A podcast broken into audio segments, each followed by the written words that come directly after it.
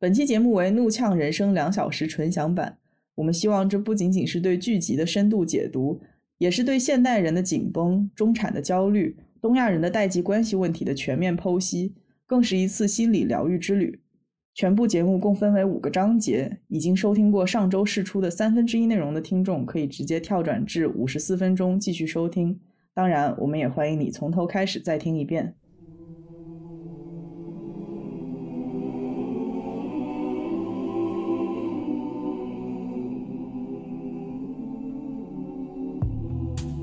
过，这种起源于真正精英教育的松弛啊，很快就演变成了一种风格，以供更多的人效仿。嗯，也就产生了一个非常奇特的社会现象，就是现在每天都在为生活奔波的中产，成为了松弛生活方式最大的拥护者。If you are the dealer, I'm out of the game.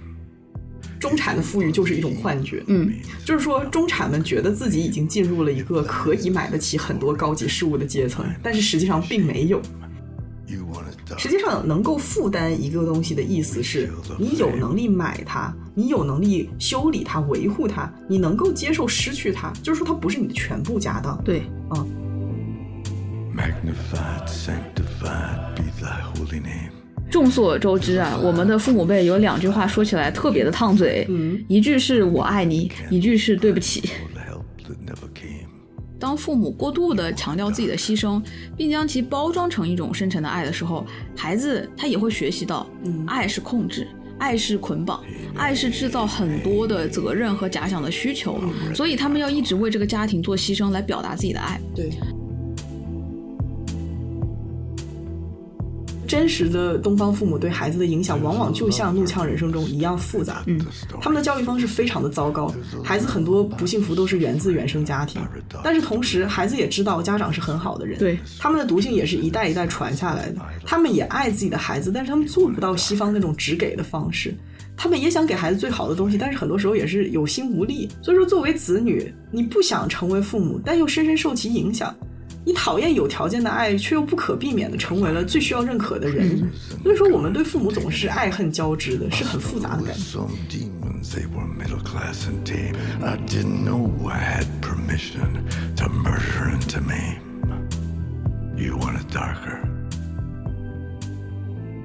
我们这里要提出一个惊天观点了，嗯哼，那就是真的要警惕积极心理学，它可能有毒。当今社会中的很多人都在被积极心理学所洗脑，或者说被这种就是乐观呀、正念呀，然后这种一定要保持自己向上的这个姿态，被这种态度所轰炸。对，到了极端的程度呢，我们不允许自己或者身边的人表现出负面消极。Sanctified, sanctified be thy holy name. Vilified, crucified in the human frame. 我们将消极视为敌人，是需要消除的对象啊！发展成这样的强迫程度，就算得上是有毒的积极性。We kill the flame. 人的心理健康和自我实现必须要靠积极的态度，这样的想法也是一种霸权。嗯，你规定了唯一的正确，也就意味着你否定了其他所有，自然会让不那么积极的人去否定自己的价值。If you are the healer. 这个就说到了这部剧让人心情非常复杂的点，也是让很多东亚人不知所措的点。我又压抑的要死，我又不能发泄，那我到底该怎么办呢？怎么办呢？啊，看起来是个死结啊，其实未必。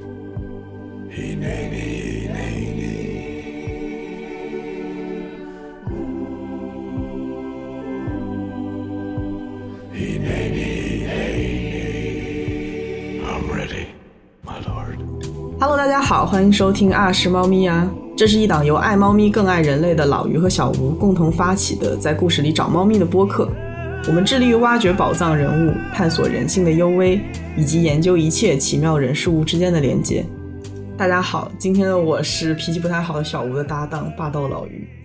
哎，没错，我就是那个脾气不太好的搭档小吴，是怎样？是要打架吗？哦，今天打一架，明天咱们两个就在荒郊野岭吃毒果子，被太阳晒到脱水，你知道吗？我建议你最好不要开始。哎呀哎呀，好了好了，不录了不录了，爱咋咋地，一起毁灭呀！小吴不要这么暴躁，来深呼吸，抓住我的双手，感受一股积极的能量从我的手掌推入你的身体，有没有冷静一些？这一段是不是有很熟悉的感觉？好，了，不开玩笑了。今天其实是心情十分平和的小吴。啊，是的，希望在录制的过程当中不要暴躁。那你膜爱老子，本人脾气大，不好惹，一燃就爆，你最好谨言慎行。哦，天呐，哦，吓死我了，我的妈呀，怕怕。好了好了，今天我们又来蹭热点了啊！再接再厉。嗯，最近我们看了大火的《Beef》怒呛人生。哇，这部剧是真的好看呀！啊，我俩呢，一个周末就在家里当当当当，然后就当当玩了十集。对，本来是要出去玩的哈，结果呃突然就下雨，然后就停不下来，在、嗯在家里面当当了一整天。看完之后就觉得好震撼，有一肚子话想说。对，还是那个老规矩啊，给没看过的朋友介绍一下故事。嗯，呃，让我一句话总结这个故事的话呢，就是一场路怒引起的人生崩盘。对，今天这个剧哈是真的可以用一句话总结的非常的到位了。嗯，但是我还是讲一下具体发生了什么。嗯，呃，故事的最开始是女主 Amy 和男主 Danny 在停车场出了一点小小的摩擦。嗯，丹尼倒车的时候差点撞上 Amy 的车，气得他大声鸣笛长达数十秒。接接着丹尼就开窗大骂说：“哎，你这个女的是不是有毛病？”嗯然后 Amy 直接给了男主一个中指，然后扬长而去。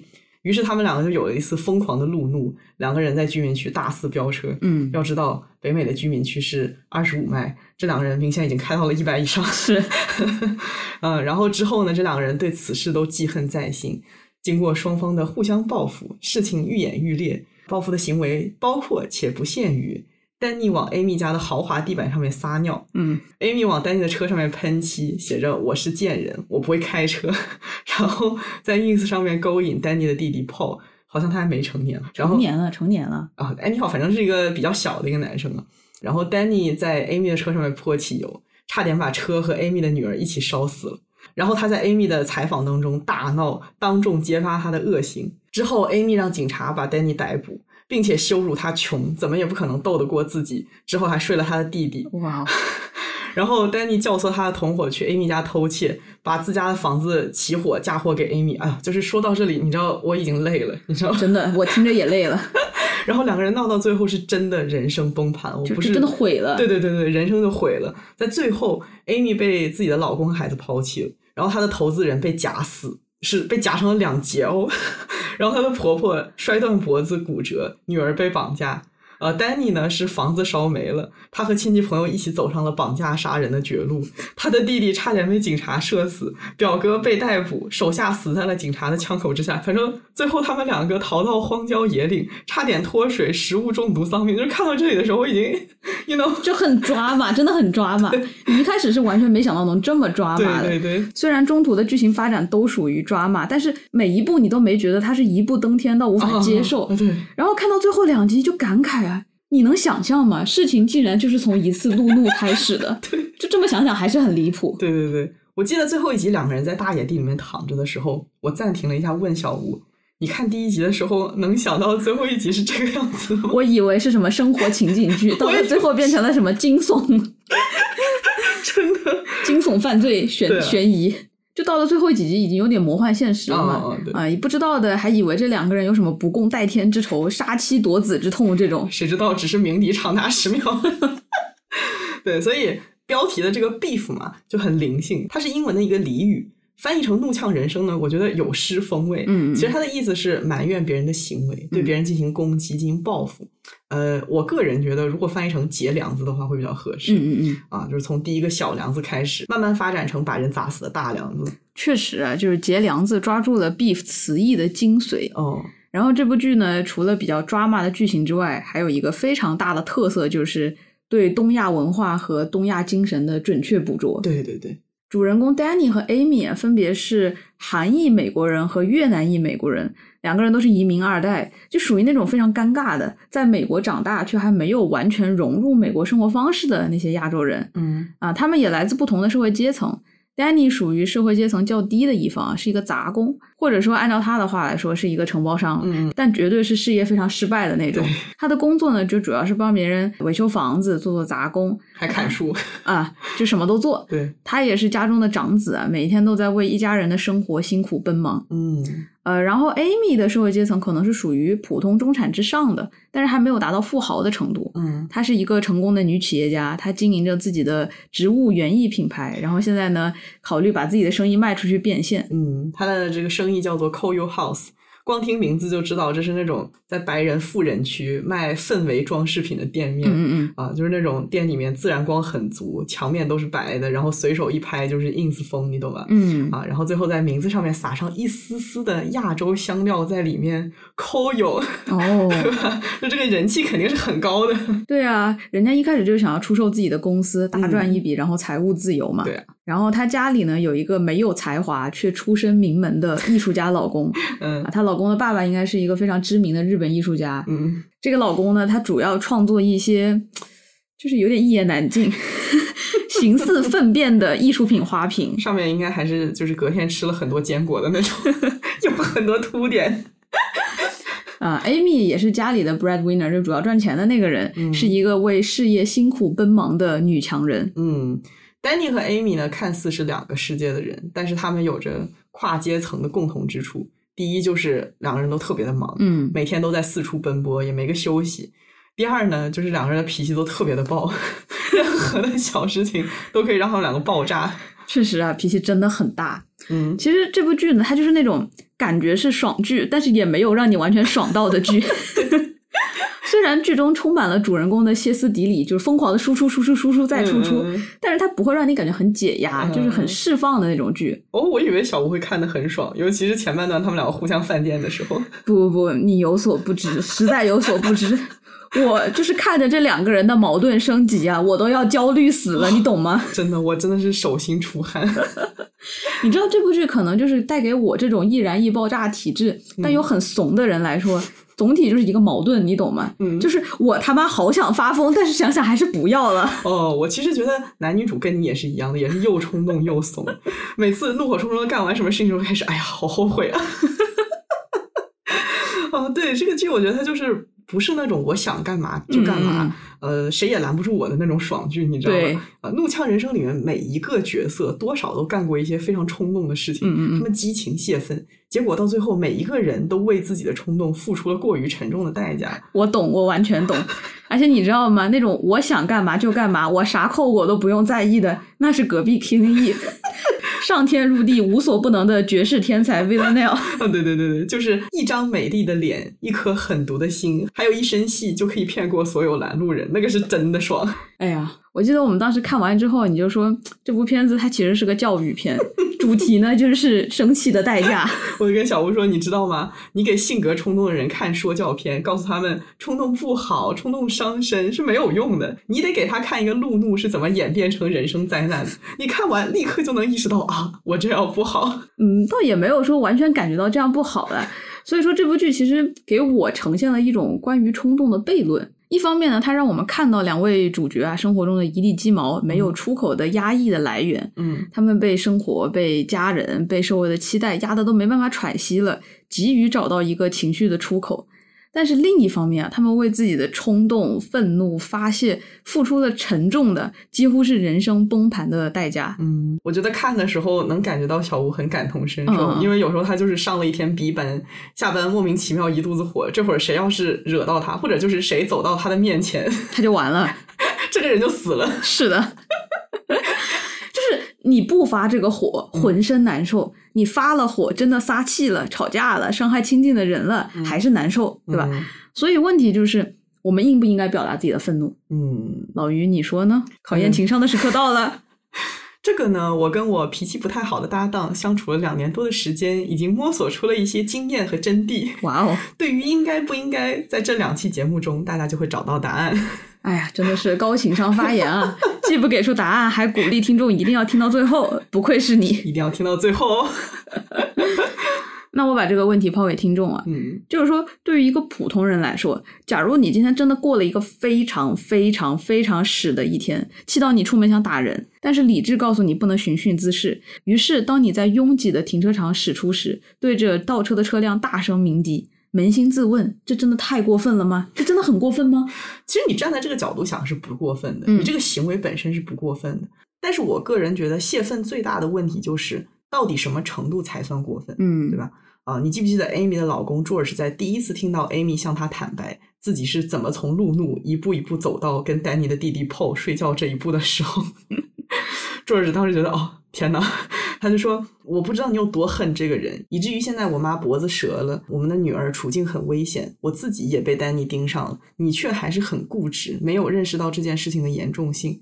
其实我看《怒呛人生》的时候，最主要的焦虑就是。男女主那种必须要把自己的气撒到底的危险的感觉、啊，就好像不失去一切，我就还能继续。对，嗯，你说的对啊，这个度其实是很难拿捏的。对对对，因为当你开始泄愤的时候，就很难控制住了。是的，嗯，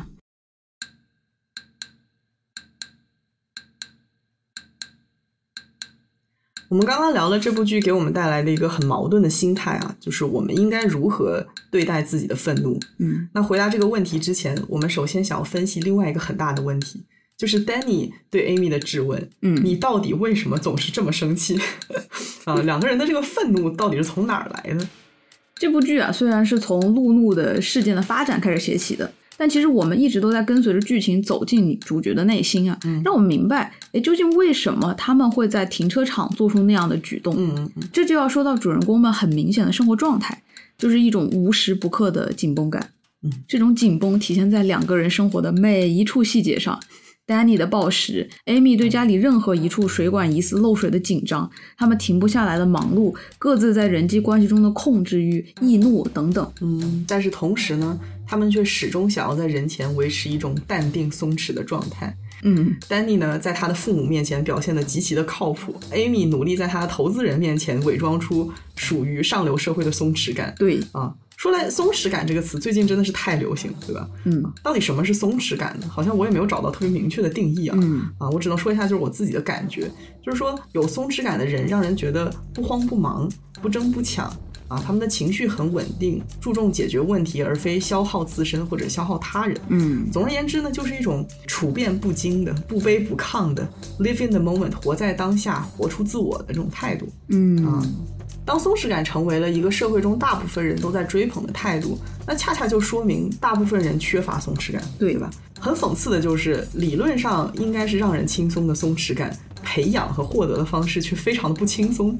Well，对于焦虑的人来说，确实是非常难以抵达你说的松弛感。嗯，但是还是有很多人可以躺赢的，对吧？只要你有一个好的基因，只要你投胎到了好的家庭，你就可以轻轻松松的获得松弛感。哎，你这点说的非常的到位啊！我来解释一下为什么有些人本身就更容易松弛一些、啊。当然，排除基因的原因，首先呢，我们要搞清楚不松弛的人慌的究竟是什么。嗯，人会感到慌，人会感到有压力、有焦虑、有恐惧，主要就是源于个人需求无法被满足，对，所以说会对自己匮乏的处境感到警觉。嗯因此呢，一个人的松弛感总是体现在三个方面。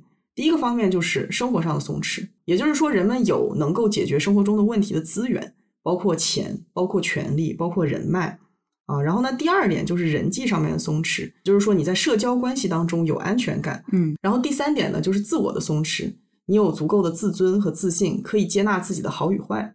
嗯，嗯与之相对的就是三个维度的紧绷感：生活的紧绷、人际的紧绷、自我的紧绷。对，那接下来呢，我们就以《怒呛人生》的两位主角为例子啊，逐一的三点展开。嗯先说生活层面，我们可以看到 Amy 和 Danny 都是非常的紧绷的，确实，但是性质和来源却不太一样。嗯处在社会中下阶层的 Danny 最大的困境是物质缺乏带来的不安全感，同时还伴随着中年危机，以及身为根深蒂固的男权社会啊，这个韩国家庭的长子长兄所面对的巨大责任。哦，光听这个处境，我已经在紧绷了。没错，Danny 已经是一个老大不小的中年人，没上过大学，没有什么明显的一技之长，也没有干出一番事业，看着父母一天天变老，自己却还没给父母买一个养老的房子，嗯这就焦虑啊，是吧？嗯家里还有一个整天都在打游戏需要照顾的弟弟，然后他的弟弟还炒币，这简直是太让人操心了。哎呦喂，这不全套牢了。哦，套的更紧了，哦，我我更紧绷了。其实我觉得这部剧对 Danny 这种中下层的穷人的呈现特别的到位。嗯在我们的印象中呢，在我们很多人的刻板印象中，穷人他之所以穷，那是因为他们愚笨、懒散、好吃懒做，没有目标。嗯但是 Danny 并不是这样的人，相反啊，他有很多的小聪明，他勤快，他做事，他有目标，他有很强的想要做好生活的愿望。但是忙忙碌碌一无所成，一直都在为生活挣扎。嗯这个才是很多穷人真实的生活现状。哈佛大学和普林斯顿大学的两位心理学教授穆莱纳森和沙菲尔合著的一本书《稀缺：我们是如何陷入贫穷与忙碌的》这本书就指出啊，穷人会一直穷，很大的原因是因为他们有穷人的思维，嗯，或者说是一种稀缺的心态，一种始终认为自己拥有的远远小于自己需要的思维。嗯稀缺的思维会改变人的大脑，俘获人的注意力，改变人的思维，影响人的决策方式。那结果就是，穷人会在稀缺思维的影响下，不断做出错误的决定，让自己越来越穷。嗯，所以说穷已经不只是一种外在的经济状况了，而是内在的思维模式。那也就意味着贫穷可以不被阶级所限定。嗯，你说的没错。呃，这种稀缺的思维不仅仅限于穷人，很多的中产啊、不，我应该说消费社会下的大部分中产呢，可能都被稀缺的心态所绑架。啊，我觉得我就挺稀缺的，我经常感到稀缺。我我也是，但是有一说一啊，现实生活中的捉襟见肘肯定会直接导致稀缺的感觉。嗯，你的事实就是你拥有的不够你所需要的，那你当然感觉到很稀缺。对，但是作者同时指出呢，我们自己对自身状况的感知也会导致这种稀缺心态。嗯就我们生活中经常遇到这种人哈，他明明环境还挺好的，他也拥有的挺多，但是他还是每天叫穷啊，觉得自己很穷，拥有的远远不够，这个就是稀缺的心态。嗯，故事的女主人公 Amy 就更接近于后者。我也是这种人。嗯，当你拥有的少于你需要的，就会感到稀缺。嗯所以有些人他拥有了很多，还是觉得自己需要更多，就当然觉得不够。嗯，要不我总说我穷，你还不信呢，对不对？是啊，你要改正你自己的稀缺心态，是吧？对我得觉得我不该拥有那么多，因为我挣不来那么多钱。然后刚才那本书的作者莫莱纳森和沙菲尔在书中提出了一个 cognitive bandwidth，就心智宽带的概念，嗯指的是一个人心智的容量。它主要包括两种能力，一个是认知能力，一个是执行控制力。啊，他们通过研究大量的科学实验指出啊，稀缺思维会降低这两方面的能力，导致人们缺乏洞察力、规划力以及自控能力。嗯先看第一点啊，稀缺心态会让人无法做长期的规划。研究者将这称为 tunneling effect 管窥效应，就是你没有办法形成广阔的视野和全局观，你只能集中在最紧急的小事情，嗯关注眼前的利益，而忽略长期的利益。嗯呃，就我们看到很多穷人，他就是这样啊，他们很多时候都在急匆匆的解决手上最紧张的问题，嗯到处拆东墙补西墙。比如说，你开更多的信用卡来给马上要到期的信用卡还款，然后就欠下了更多的卡债，嗯就像极了老于经常说，然后经常被我骂的“烦恼丢给明天 ”，就是说，你以为到了明天，你丢到明天的烦恼还是同样的烦恼了吗？嗯不是的，今天的烦恼丢到了明天，明天等着你的就是升级的烦恼。你知道吗？有的时候我很庆幸自己得亏是没有多赚钱，然后自己管，要不然我现在肯定是被债务追到到处跑了。那倒不至于，嗯你肯定是赚了钱，然后被到处骗着买些什么理财产品、投资、保险什么的，然后越理越没钱。啊，请不要在我的银行里面安置摄像头好吗？我上次差点买了利率不到二的保险，还得存三年。利率不到二的保险还要买三年呀？宝，把钱给我，我给你百分之三的回报，锁两年，我转眼就去存一个高息账户，现在两年给百分之五，我这不就空手套白狼了？喂，是那个国家反诈 APP 吗？有人想要骗我的钱财。不坑你了。况且你这都算不上穷人了。嗯我刚刚想说的是啊，很多穷人真正面临的问题就是，当他们只是短视的解决眼前最紧迫的问题时，却给自己埋下了更大的麻烦，他们的麻烦就越积越多，最后不堪重负。最后就变得不缺紧迫的问题了，就是一直在解决紧迫的问题。是，嗯，稀缺当中提到了一组实验啊，研究了金钱稀缺的感觉是怎么影响人的认知能力的。研究人员用年收入把被试者分为穷人和富人。正常情况下，两组人的认知水平是没有显著差别的嗯啊。他们测试这个认知水平的方式是用那个推理测试的题目嘛，嗯就是说给你八张图，让你推第九张是什么的那种题。啊，哦，对。但是当实验人员给出让穷人感到钱不够的场景描述的时候，两组人的认知结果就出现了显著的差异。嗯然后很有意思的是，他们用这种差异去对比了睡眠充足和彻夜未眠的两组被试，呃，认知水平的差异。结果发现，这种差异甚至比睡眠充足和彻夜未眠的两组被试者的认知水平差异还要大。嗯，也就是说，单纯的引起低收入者对财务的焦虑，就会严重影响到他们的认知水平能力啊，甚至说比失眠的影响还要大。哎呀，你别说，我去年不就是特别缺钱吗？嗯，然后我就明显的感觉自己好像变笨了，注意力没法集中，认知水平下降，然后饮酒量明显上升有吗？啊。当然，饮酒也可能导致认知功能下降，那反正就是 在两个的作用之下，我的认知功能明显下降。我想说，那时小吴还在读哲学，也还行，还行。这就要说到稀缺思维导致的第二个负面后果，就是它会降低人们的自我控制能力。嗯，在感到稀缺的状态下，人的意志力、自制力、克制冲动的能力都会下降。对，非常多的学者都研究过贫穷和冲动抉择、冲动行为的关联嘛。嗯就比如说《Nature》里面有一篇文章就提到，像经济和社交贫乏这样的环境因素会影响到冲动性啊，比如说穷人更容易超重，也嗯更容易出现烟瘾、酒瘾和毒瘾啊，因为他们难以控制自己的食欲，或者是对化学物质的摄入欲。那这篇文章特别研究了贫穷对儿童的影响，然后他们发现，四到十二岁的贫困地区的小孩儿比非贫困地区的小孩儿更冲动，也就是说，贫穷从一个人小的时候就具有影响力了。嗯然后《稀缺》这本书的实验也得到了差不多的结果。低收入者面对数额比较大的财务问题时，他们的控制力就会大幅降低。嗯，所以说啊，贫穷和缺乏对 Danny 的直接影响就是他会经常做一些非理性的举动，嗯，以及非常容易在冲动下被情绪带着走。是的，比如说一开始，Danny 找大表哥借了两万美金，嗯本来是为了发展事业、改善生活，但是看到弟弟的比特币账号赚钱后，就立马 all in 了啊，就赔了个精光。讽刺的是呢，他一开始还没收了弟弟的账号，知道吗？嗯这个账号是他从弟弟那儿搞来的，就是因为他知道炒币很危险，在他眼里啊，这个东西和赌博差不多，是投机的事儿，不能做。但是在看到了一点点一开始的收益之后，他马上就被自己贫穷的思维带着走了，做出了非常不理性的投资行为，本来是不想让弟弟冲动的，结结果自自己冲动。梭都自己梭哈了。哎呦天呐！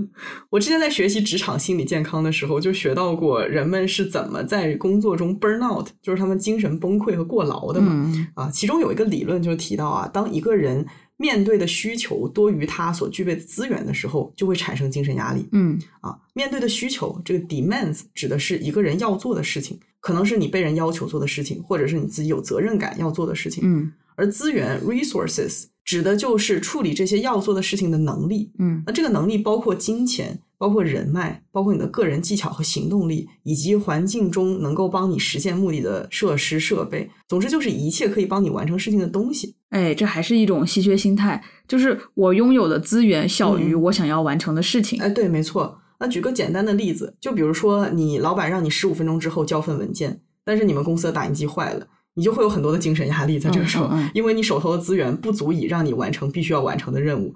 这是一个小例子啊，嗯呃，但是生活中的时候，当你的责任大大多于解决方法的时候，就会使人处在精神压力过大、过劳的这么一个状态。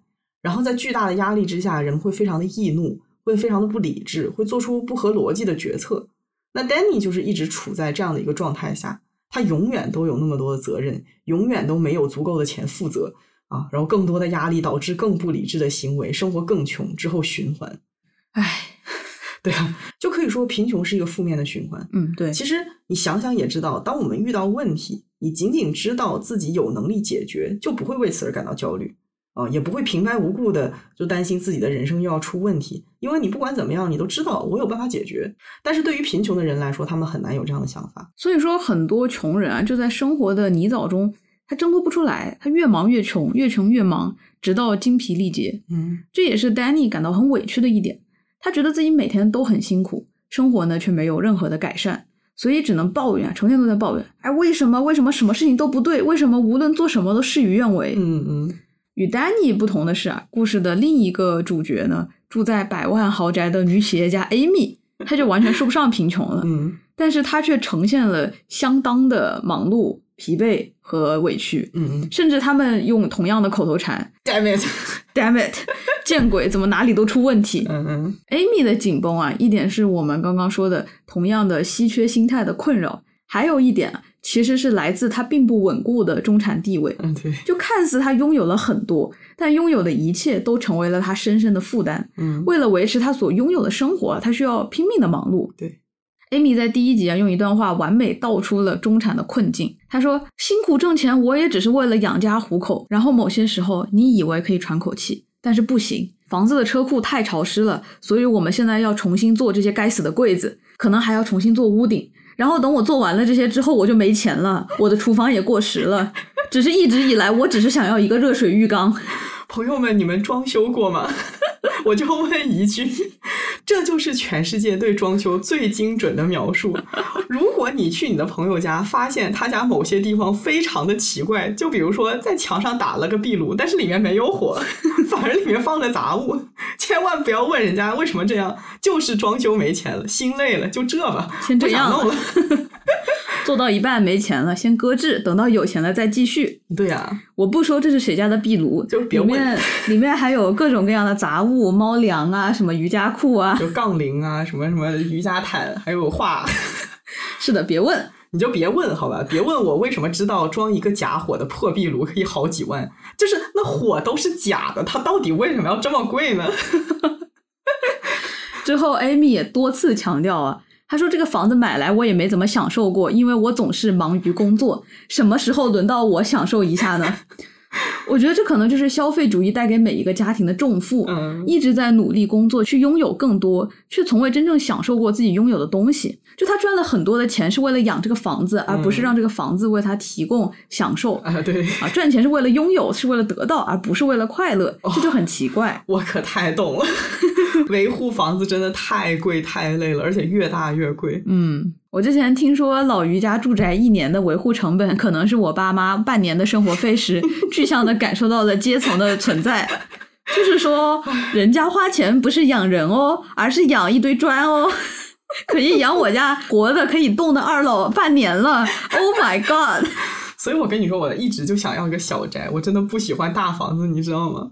因为我我其实一直感觉啊，中产的富裕就是一种幻觉，嗯就是说中产们觉得自己已经进入了一个可以买得起很多高级事物的阶层，但是实际上并没有啊。说一个我们家的一个一个例子啊，这个例子我憋了好久了。快说。啊，对，去年我妈兴高采烈了买了一套洗衣机、烘干机啊，然后回来连上了洗衣间的水泵，我们一家兴高采烈的洗衣服。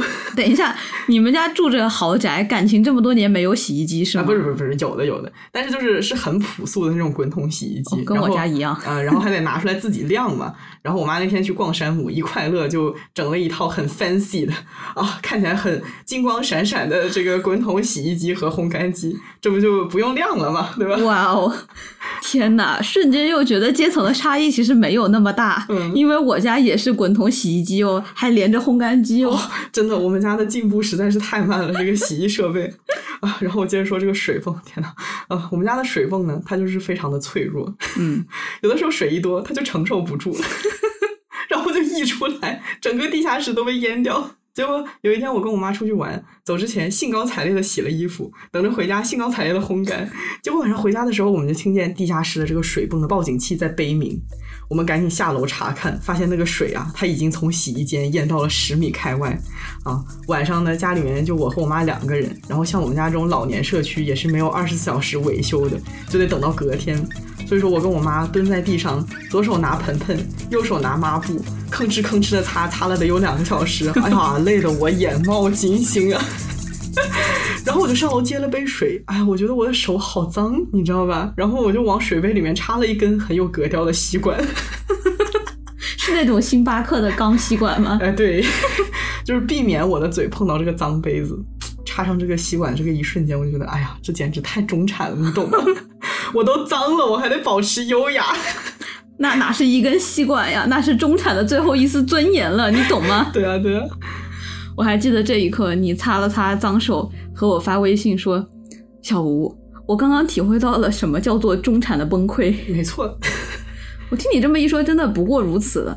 不过呢，你漏掉了一个细节，在水漫金山之前，你还去挽救了不知道哪里的一幅油画。然后我何止挽救了不知道挂在哪里的一幅油画，我挽救了一幅，十几幅吧得有。就是我一趟一趟扛着我妈的画，就是有一种码头工人的即视感。哦，不对，我还拯救了我们家的木质家具，你知道吧？哇就是非常的辛苦。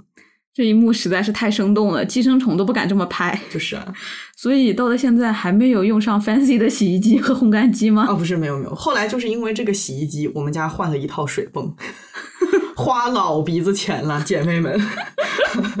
我的天呐，实在是太难了！我住在我七十平的小公寓里面，什么都不用做，足不出户，享受随时随地洗衣的快乐。对啊，住公寓特别好的一点就是你什么都有人管，自己操的心就少很多嘛。嗯，啊，然后擦完之后，我跟我妈就坐在楼梯上面，累得一言不发，用吸管喝水。我就在想，我好想要一个强壮的水泵和一个强壮的保姆啊，或者管家，二十四小时住在我家那种。你这就太贪心了，可不能欲求不满。哎，我觉得最搞笑的就是你们家换了水泵之后，你告诉我再也不能在地下一楼上厕所，尤其是大便可能会冲不走。这个其实是我妈规定的，也不是说不行吧，就是说他再也不想有任何水泵方面的问题了。又要花老鼻子钱了。对啊，就花老鼻子钱了，所以所以就变成只能是小的，不能是大的，有可能会引起一些问题。就是在心酸之余，真的觉得太好笑了。不好意思，作为一个无产阶级斗士，我对你们中产的困境笑得很大声。我们中产，哎呀，我就是觉得住别墅的血泪史，我可以讲一整期。这不仅是我家的哦，我在美国最后半年不是住在我闺蜜家吗？她那个是真的豪宅，就有我家三个大。就是就是逛一圈得要十几分钟。真的，我们第一次去逛她家的时候，就是整个 home tour 花了二十分钟的时间，哇哦呃，只逛了室内，还有外面的泳池和院子没有逛，你知道吧？嗯，然后我在离开她家之后，他们从一个地下室电路板的问题开始，到两年后已经现在把主卧的大露台拆了，你知道吗？整整修了两年，我走的时候他就跟我说，下个月我一定回国。这句话已经说了二十四遍了，到现在他还没回来，因为房子还没修好。对，我就笑死了，在那哎，所以为什么把露台也拆了？就是从一开始是漏水，所以让它电路板烧了，所以它地下室整个就没电了嘛。啊、然后这个找到这个漏水源，就怎么样就 trace 到了他们家的呃二楼的露台，然后跟政府社交，因为你要拆东西，你要改房子的这个构造，你就要你就要跟政府社交，然后哦就是整个过程已经两年的时间了。哇，我的天呐！赶紧把素材留着，等我们以后写出比肩寄生虫的剧本，斩获奥斯卡，到时候一定给你家换一个更强壮的水泵，再请个更强壮的住家保姆。嗨，这简直是太贴心了，我真的谢谢你。就这么跟你说吧，我觉得住独立住宅的，你没有一个保姆，没有一个管家，真的就是不可能，就是反人性。起码要有一个人在全职打理这个房子，才能够保证最基本的整洁。所以说，你妈就承担起了这个责任。是的，然后后来我们家找了一个半天的阿姨嘛，为了省钱，不能找全天。我听你这么一说，我完全可以理解到 Amy 的疲倦了呢。对啊，难怪她觉得赚的钱不够，原来是缺一个住家保姆。对呀、对呀、你不仅是保姆，然后你的水泵、地暖、空调、新风、软水等等等等各种系统，基本上每年都会出点什么问题。反正就是住大豪宅，真的麻烦死了啦，嗯，矫情。特别的矫情，麻烦死了。所以之前小吴跟我说：“哎呀，好羡慕住大房子人的时候，我就是啊，女人你最好不要，我劝我劝你别。我觉得豪宅呢，就是那种当你没有的时候，你就会觉得 bitch I want it，Yeah，你不要骗我，你现在说不好，你就是不想让我拥有。但是等到我住进去了，就是虽然我有一点点的后悔，but 好像也没有办法搬出去了呢。对，然后到时候我就 be like bitch I told you, I warned you before。就是，而且你自己那么久才买上，才住上，还装修，花了那么多的心力，嗯最后就算住进去后悔了，你也得硬扛，对不对？就像对呀 Amy 一样，这个时候你就只能赚更多的钱啊，了呀，对对对，你也得赶紧请个一个两个保姆，是不是？对我我就是这个意思嘛。你看我说从洗衣机到整个房子系统的问题，你就可以看出，其实拥有一个很昂贵的东西，你一定要有心理准备，花更多的钱去维护它。嗯，这也就说明一个东西的价值，它不仅是价签上面标着的卖出价，还有它后期的维护的费用，还有你可能丢掉它、可能弄坏它的损失的费用嗯，啊。因此，其实我在家里面住大房子住久了，对 affordable 买得起这个词，它究竟指的是什么？又有了新的感悟。嗯实际上，能够负担一个东西的意思是你有能力买它，你有能力修理它、维护它，你能够接受失去它，就是说它不是你的全部家当。对，啊，就比如说我在北美买一艘不错的游艇，可能要十万美金就能下来，差不多就是一辆中高档车的价格。哎，你乍一听觉得哦，好像我努努力也能买，对不对？但是，但是它一年的停泊费、维护费可能就要几万美金，而且有可能磕磕碰碰啊，也有可能出现偷窃的问题。你想到这些就会明白，仅仅买得起不代表你负担得起。哎呀，这怎么让我想起了古早的《三十而已》里面，王曼妮买了一双很贵的高跟鞋，鞋底贴了胶，你知道吗？就是这个胶底，让人家一眼就认出来他是个穷人。没错，你知道为什么这些高跟鞋、这些皮鞋，哎呀，这个红底鞋、那个乐福鞋，鞋底都是光溜溜的，看起来非常的高级吗？因为鞋底是小牛皮还是小羊皮？Exactly，就是这个样子的，它就不是给每天在大街上面走路的人设计的，你懂吗？嗯，每天出门就是上车，然后下车就是光滑的室内地面、地毯，那些个都市精英，对吧？对呀、你下面踩的是大理石地面，你踩的是红毯，你踩的是高级波斯地毯，你要那么粗糙的鞋底做什么呢？对不对？是呀，啊，不是说其他人不能买这样的鞋底，而是说你都买了这种鞋，你还要护底，我就觉得特别的多此一举。你护它做什么呢？对于我们这样的人来说，鞋底就是用来踩地的呀。而且你知道最好笑的是什么吗？那个胶底它粘上去就下不来了哟。哦，这是真的吗？是啊，就是说你粘上去之后，你的鞋底子就毁掉了。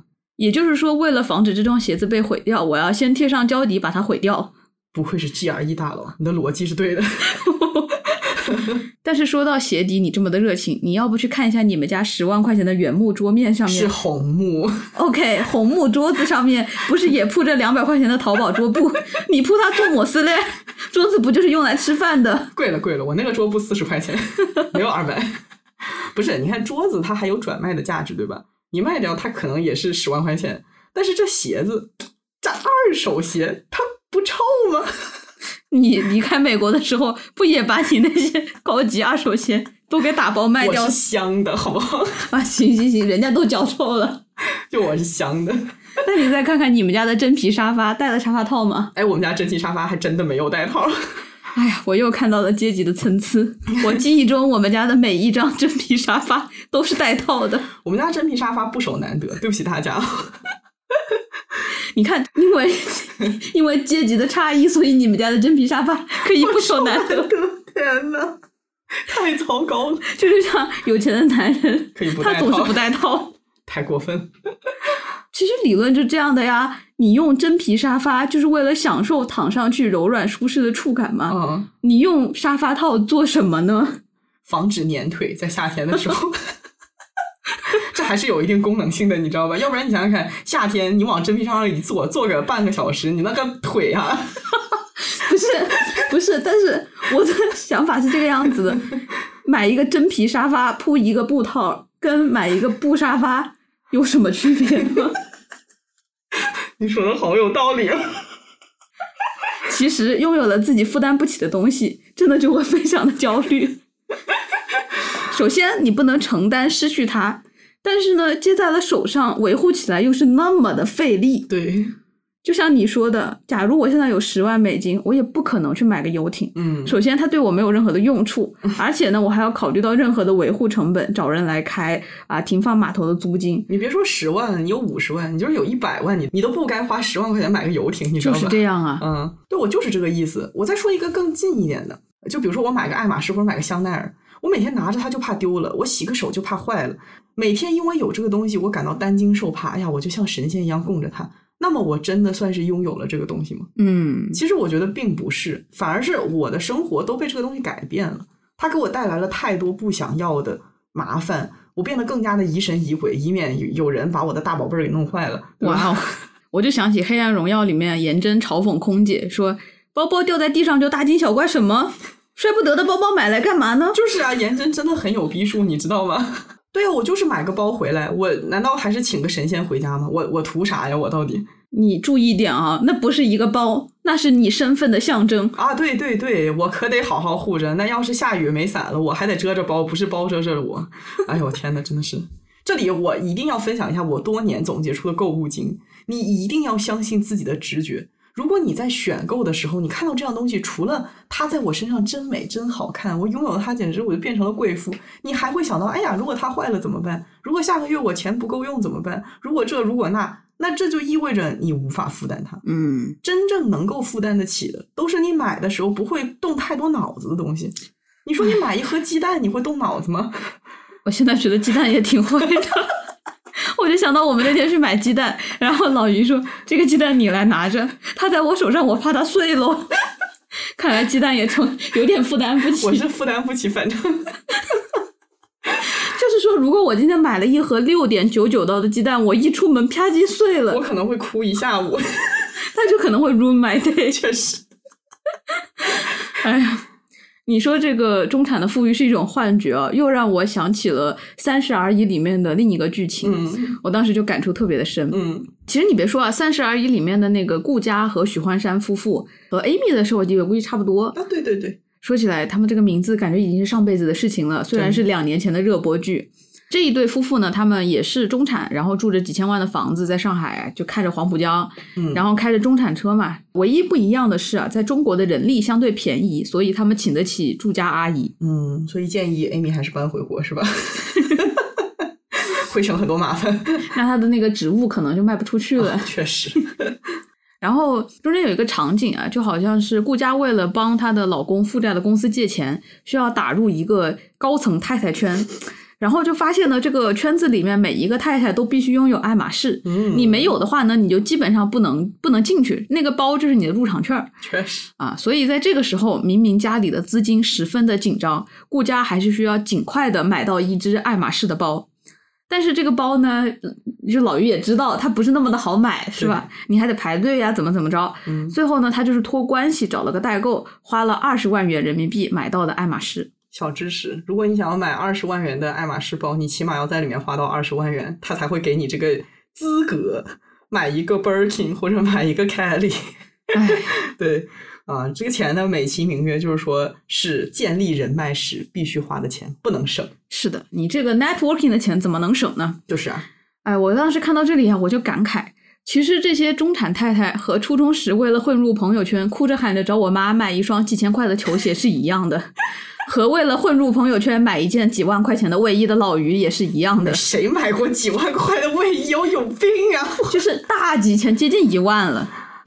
不要再问，不要提这个往事，好吧？反正我们都做着相同的事情，只不过买的东西呢，它的价位不太一样。嗯放在小学二年级，就是为了混入朋友圈，要买二十元一套的卡牌，嗯和初中时买一支十块钱的三菱中性笔。我的天呐，还有什么拓麻鸽子，什么 Game Boy 游戏机啊，这个 NDS 那个 PSP 的，对吧？我们在说已经是时代的眼泪了，真的，现在的小朋友零零后，你们知道这是什么东西吗？他们可能也会为了混入朋友圈买一台最新的 iPhone，是不是？啊，对啊，iPhone 十四是吧？嗯，嗯这个原理是一模一样的，只是数额不一样。就是说呢，我们每个人的人生都因为站在起点不一样，所以我们的圈子也不太一样。但是在任何的圈子哦，任何的圈子，你都会为了融入人群而买一些有一点点超出预算、需要咬咬牙才能负担得起的东西。所以谁又比谁高贵呢？对呀、你像我，我也没有什么融入太太圈的需求，我也不需要撑破肚皮买二十万的包，但是我也要工作，我也要出门，我就不能像一个乞丐一样去上班，我也需要为我自己的身份进行一些必要的开销，是吧？包装、维护费。嗯，这么说吧，我们很多时候消费并不是为了让我们享受开心，反而是为我们自己的身份服务。嗯，因为你是一个什么身份，为了充分的展示出这个身份，你就要进行一些消费。对对，就比如说你们加拿大金融人必备的 Patagonia 小夹克、Lululemon 掖进裤子里面的衬衫、卡其裤、New Balance 鞋或者小白鞋。哎呀，你这个一说出来，它这个形象就跃然纸上。以上品牌都没有为本期播客赞助。是的，建建议你们有点逼数，赶紧过来赞助。那在这些品牌眼里，找准自己的目标受众，就目标消费者，嗯这是他们很重要的一步。但是反过来也一样啊，你作为一个人，你需要得到或者说证明自己的某种身份啊，你要证明自己的地位，你就要去消费。就像金融人，他逐渐把 Patagonia 和始祖鸟作为自己身份的象征。那么他们既是这个品牌的定位受众，也需要通过购买品牌的服饰，快速的获得一些自己地位的象征。嗯嗯也就是说，这个品牌它提供了一个方便的象征，只要你把它带在身上，人家就知道你的身份。嗯嗯，他们是一个相互服务的这么一个关系。对从这一点来说啊，消费主义真的是把每一个人都拿捏的死死的。对啊对啊，你你看社交媒体的标题，不是特别愿意取成某某人群必入，某某人群照着买就对了不买不是某某人群，啊！对对对，什么圈内内卷，某某人群必须的宝藏叉叉。所以说，对于三十而已的顾家来说啊，为了证明自己是太太圈的一份子，他需要去购买这个阶层的符号，一只爱马仕的手包。嗯这个消费是为了他的开心吗？不是，是自己想要的吗？他并没有多想要。他有能力购买吗？其实是没有能力的，并不是说没有钱，而是恰恰你说的，他没有能力负担这样一只包，是的，但是他还是被强迫者消费了。嗯这个就是消费主义的强迫性。很多时候，我们想要一个东西，并不是我们真的想要，而是各种不得已的原因啊，推着我们去拥有。嗯而这个东西背后的就是所谓的媒体营销，它就是充分利用了资本主义带给人根深蒂固的阶级观，强迫人们找到自己的身份，并为此买单。嗯啊，后果就是，无论你一个月是挣三千块钱，还是挣三万块钱，还是挣三十万，你都觉得自己很匮乏，你的钱不够，你要去负债，你要刷信用卡，你要去购买那些自己咬咬牙才能负担的东西，去证明自己还能在这个圈子里有一席之地。天哪，你真的好会总结，就是这个样子的。你这么说，我就觉得《怒呛人生》能够做到让观众感受到男女主这两个阶级差异这么大的人，他们居然有着相似的困境和焦虑。那恰恰就是因为这部剧它一直在强调这两个人各自在圈子里面匮乏的状态，永远都为了被认可在忙碌。你看啊，Danny 他为了让父母高兴，执意要买房子，结果他拼死拼活，一边坑朋友，一边自己努力，压上了全部的身家买了这套房子。那这个东西就是他的全部。嗯，买完房子之后，他连找人铺线路的钱都已经没有了，所以他自己瞎搞，最后引得房子起火，把一切都烧没了。这个就是他完全负担不起的房子。我相信除了电线外，其他的东西也都是最便宜的。他的这个房子里面就没有其他的东西，你知道吗？他只有一样家电，那就是电饭煲，还是偷他表哥的。哦，那还是上世纪的中产家庭标配：彩电、冰箱、空调、洗衣机、电饭煲。对啊，对啊，呃，他就算有了这套房子，还是非常的穷，甚至他更穷了。嗯然后我们再说 Amy 的大房子，这个房子是他亲力亲为设计的哦。这个房子非常的好看，就是现在最流行的那种瓦比萨比侘寂风啊、换了谁都会觉得天哪，亲手设计的诶，那不就是把自己的梦想照进现实吗？那住在里面应该感到无比幸福才对。但实际上，他一直在抱怨这个房子要把它搞疯了。今天水管漏水，明天房梁歪了，没有一个安生的时候，这简直太真实了。因为价格越高，越复杂的东西，它维护起来就是越贵。嗯因为每一个部分都可能以你最意想不到的方式坏掉。就比如说，之前我去我朋友家，他家因为通风管道被死掉的鸟堵住了，导致整个家的空调系统不好使，一整个房子哦，这种事情什么都有可能发生。哇哦，所以你一定要准备好，要用更多的钱和人力去维护。没错，就是你的这个钱要打得很宽。对对对，嗯，你不能说我紧巴巴的去买了，然后你就会发现你住进去浑身难受，因为用钱的地方还很多。举个简单的例子，我爸妈当时预算的装修费跟他们最后实际花的装修费，你知道差了多少吗？差了十三倍，哦，真的 我的天呐！就是有这么离谱。哎呀，所以这就是那种啊，我拥有了更多，但是我还是更贫穷的感觉，对呀、因为你要维护这一切呀、你比如说，你买了个房子，你要付房贷，嗯你每个月要有维护的成本，你要请半个保姆，还有一些杂七杂八的费用，家里的这坏了那坏了都要找人修，对，这就要吃到你一个月大部分甚至是全部的收入。嗯嗯嗯，那如果你哪天失业了，或者说生意出现了变故，那么你所拥有的一切都会成为你无法负担的压死骆驼的最后一根稻草。对，所以拥有的越多啊，反而觉得更加匮乏、慌张、焦虑，就害怕哪天就不再属于自己了。哦，对对对，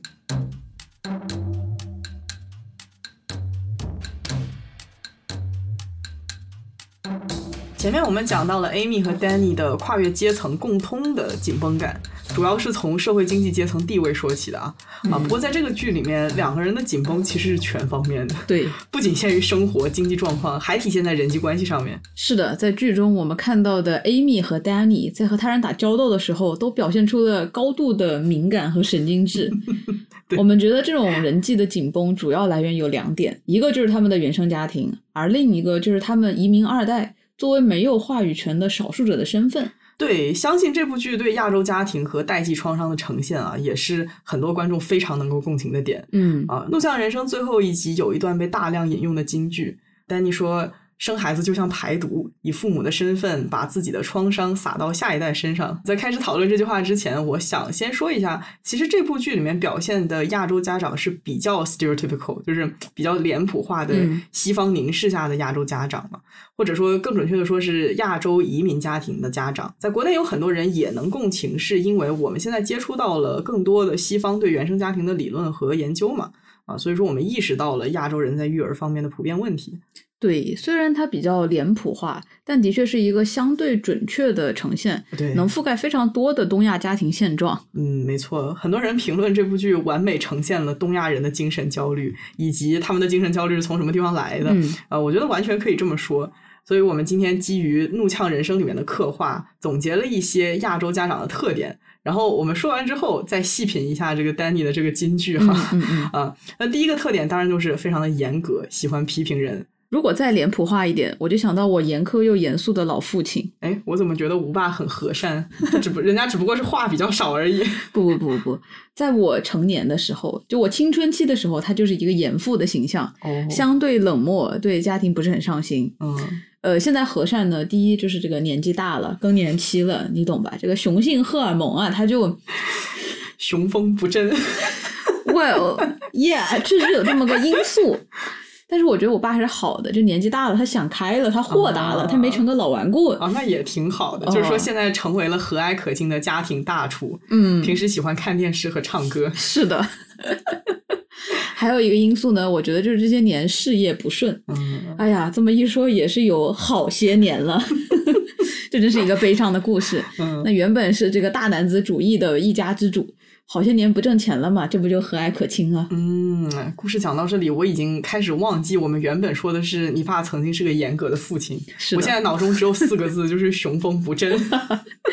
没有没有，我觉得主要原因还是我太优秀了啊那确已经实超出了我爸的预期，嗯所以也就没有什么可严格的。小时候嘛，我爸就总是担心我贪玩呀、不学习，嗯，然后他现在就担心我工作压力太大、太努力，没有时间休息。哎，真的看看，慈父。是的，所以我觉得亚洲父母的源代码应该是 if 不优秀，then 严格批评，else 和蔼可亲。哎，你说的非常有道理。但是话说回来，我觉得我爸不是典型的亚洲家长，嗯，就我们家的整体的家庭氛围是比较开放的，嗯就我是散养型的。啊，对我家其实也是这个样子。不过嗯我在说这个问题的时候，呃，其实也是觉得我们总结的这些特点，它只是一个参考，嗯落实到每个家庭都是以不同的程度、不同的方式呈现出来的。嗯嗯，就比如说，我爸妈也是对我要求很高，对，呃我做不好事情的时候也会觉得失望，但不是那种有毒的亚洲家长，你知道吧？就是会打压孩子的自尊心啊，或者就是辱骂别人这样的。嗯呃，我觉得可能我们家长就是都具备这其中的一些特点，但是程度和呈现方式是不太一样的。嗯那我们接着说这个严格啊。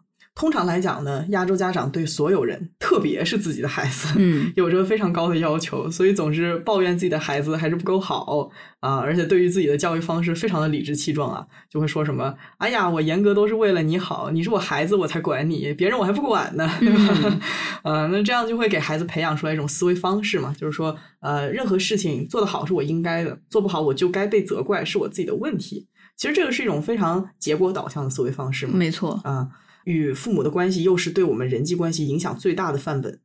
其实我都不想说之一了，它确实就是影响最大的范本。嗯所以说，比较典型的亚洲亲子关系给下一代带来的影响，基本上是这么样一条线。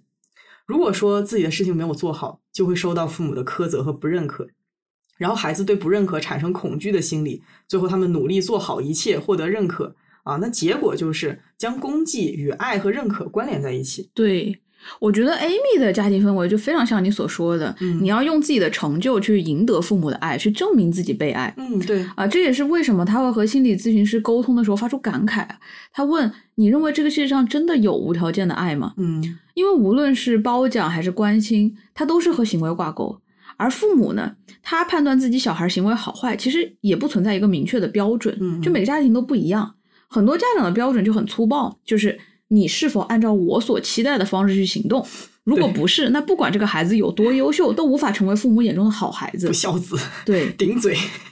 比如说，我就知道一个亲戚家的小孩儿，有一次我去他们家呀，我就发现他们家有特别多奇怪的规定。嗯，比如说，你看 iPad 超过五十分钟，你就必须要去看窗户十五分钟休息眼睛，你不能闭目，也不能怎么样，也不能做眼保健操，你就要去看窗户。嗯或者是你每天洗澡的时候，必须要把内裤一起洗了。嗯还有就是吃饭的时候可以看电视，但是必须在三十分钟之内吃完，嗯然后晚上不可以在床上看书。就是说，真的很多规矩。嗯然后你说它有道理吧，也有。嗯，但如果我是那个小孩呢，我就会觉得好束缚、好憋，就什么事情都要按照家长的要求来。嗯，其实这个就是我妈，你知道，她憋的点在于。呃是我也会洗我的内裤，但是我为什么一定要在洗澡的时候洗？你知道吗？对呀 我也可以自己出来再洗，不是说非得按照她的方式来做。嗯啊，其实我很感同身受，是因为我妈也是这个样子。就比如说，我们家浴室不是有个玻璃门吗？我妈就是要求我每次洗完澡之后，都必须要用雨刮把门刮干净，然后再用布把水擦干，以免留下水印啊。还有这个不能放那里，那个必须在某段时间内呃必须去使用完毕，然后各种各样的要求啊。有时候还会给我一些任务，哪怕我完成了，中间也还是要骂我两句，就是因为我没有按照他的方式去做。哦，好几次他让我去做饭，然后因为我做饭的方式不对，不对他的口，你知道吗？啊啊啊啊！中途他看不下去了，就自己夺过我的饭铲子，开始自己做。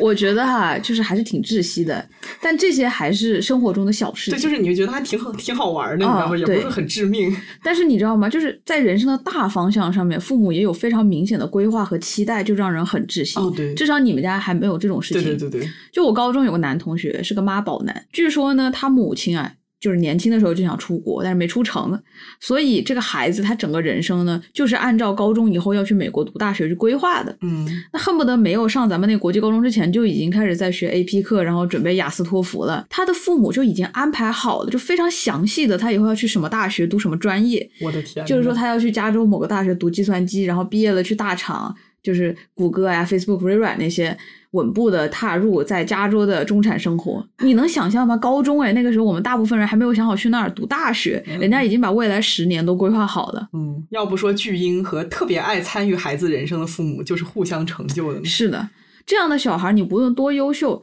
如果你不是按照父母的期待来，你就永远都得不到父母的支持和鼓励。呃，想一想，有的家长，你就是搞音乐的吧？有些家长就是自己年轻的时候想当钢琴家或者什么想学钢琴，然后就嗯逼自己的孩子啊，一定要练习钢琴，那也是 一一样的。对，我觉得太多的亚洲小孩可能一生都在为了被父母认可而努力，嗯，而且非常容易在长大的过程当中把父母的这种苛责内化为 self criticism，就是一种自我批评。也就是说，在犯错误、在做不好的时候，会批评自己，甚至会贬低自己，嗯永远会觉得自己不够好啊。因此，他们需要很多很多外界的认可来弥补这种感觉。就是我前两天看到一篇文章，就说嘛，寻求认可和自证，呃，也就是证明自己并不糟糕，是很多亚洲人做成很多事情的动力。嗯啊，也就是他一开始是基于特别担心别人看不起我，啊，对对对，然后我要不断的去证明自己，其实我没有那么差。嗯，也就是在这个过程中诞生了很多亚洲的绝望望。当然，我不是说啊，亚洲家长对自己孩子的爱都是有条件的。嗯我相信全天下无论是亚洲的家长还是西方的家长，他们对自己孩子的爱很多都是无条件的。嗯但是很多亚洲家长的育儿方式会让他们的小孩觉得自己得到的爱是有条件的。对对，你记不记得 Amy 在跟他的心理咨询师讨论到底有没有无条件的爱的时候，他就问咨询师说：“世界上没有无条件的爱，对吗？”啊、嗯肯定到了某种程度，爱就必须要停止了。对，然后咨询师问他说：“你觉得你父母曾经这么做过吗？”Amy 说：“呃不，我知道我父母很爱我，他们通过自己的牺牲让我知道他们的爱。呃，我觉得这就是真实的感觉。嗯除开那种真的非常非常糟糕、非常 abusing 那个会虐待小孩的父母啊，孩子们都知道，我就算自己犯了错，我爸妈也还是会接纳我。某种程度上来讲，这个就是无条件的爱。嗯但是他们言语上的严格，又会让孩子觉得我必须得做好，才能够获得父母的喜欢和他们的注意力啊，让他们高兴。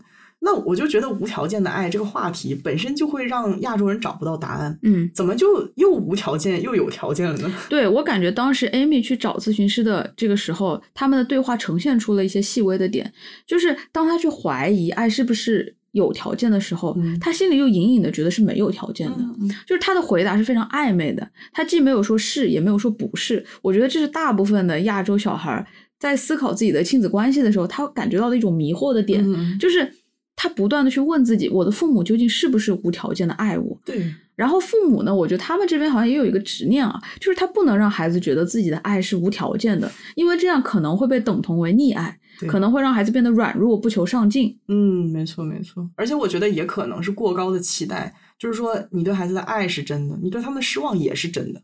你要是受挫了，回家找你的爸妈，那接纳你也是真的，但是那不代表他们对你满意，嗯不代表他们对你不失望。就是一个将就，哎，对啊对对，就是我自己的孩子嘛，我再不满意也要自己疼的。嗯嗯嗯，就还是把那种养育的责任凌驾于爱之上。然后我觉得另一点会让孩子觉得爱是有条件的，也是亚洲的家长就在我们整体的文化的影响下，非常少和孩子们表露自己真实的情感。哦，真的，亚洲家长表达爱的方式，要么是通过满足物质的需求，要么是强调自己为家庭承担的苦难做出的牺牲。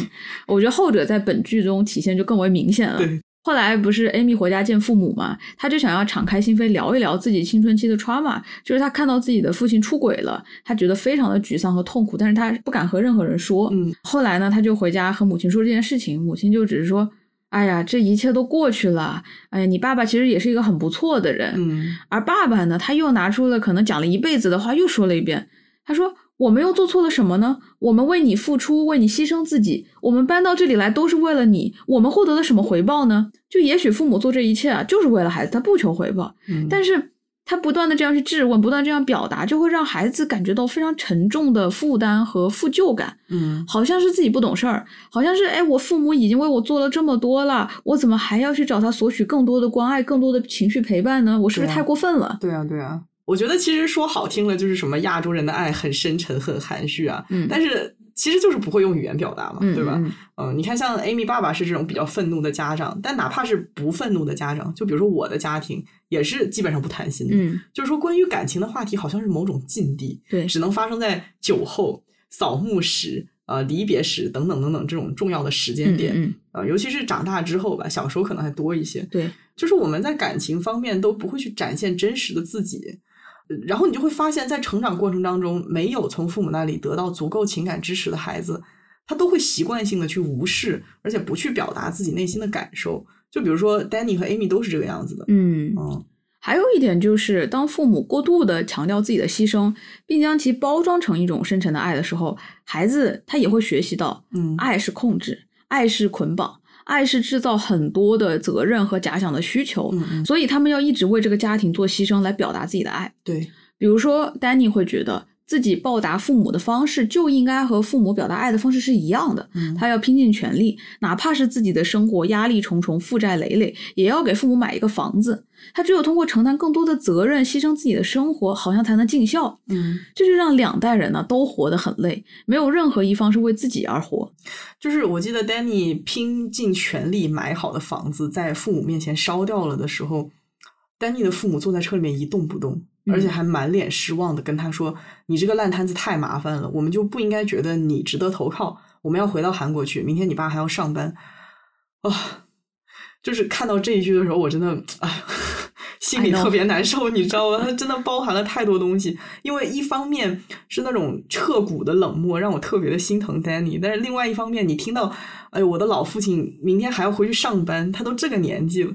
我要是 Danny，我也看不得自己的父母因为我的失败这个样子还嗯还要再奔波。是啊，就老父亲说要回去上班，他何尝不是想啊，我儿的房没了，我在这边也是添麻烦，我还是得赶紧回去打工挣钱。对，哎，所以说，嗯，我我不倾向于把丹尼的父母理解成那种恶毒的父母啊，肯定不是。就我们想想，他有两个不争气的儿子在国外嗯啊、弟弟老大不小了，成天打游戏，大儿子每天东奔西跑，但是也没赚到什么钱。两兄弟现在住的房子，可能也是当年父母辛辛苦苦供下来的。嗯兄弟俩时不时呢也会收到父母的接济。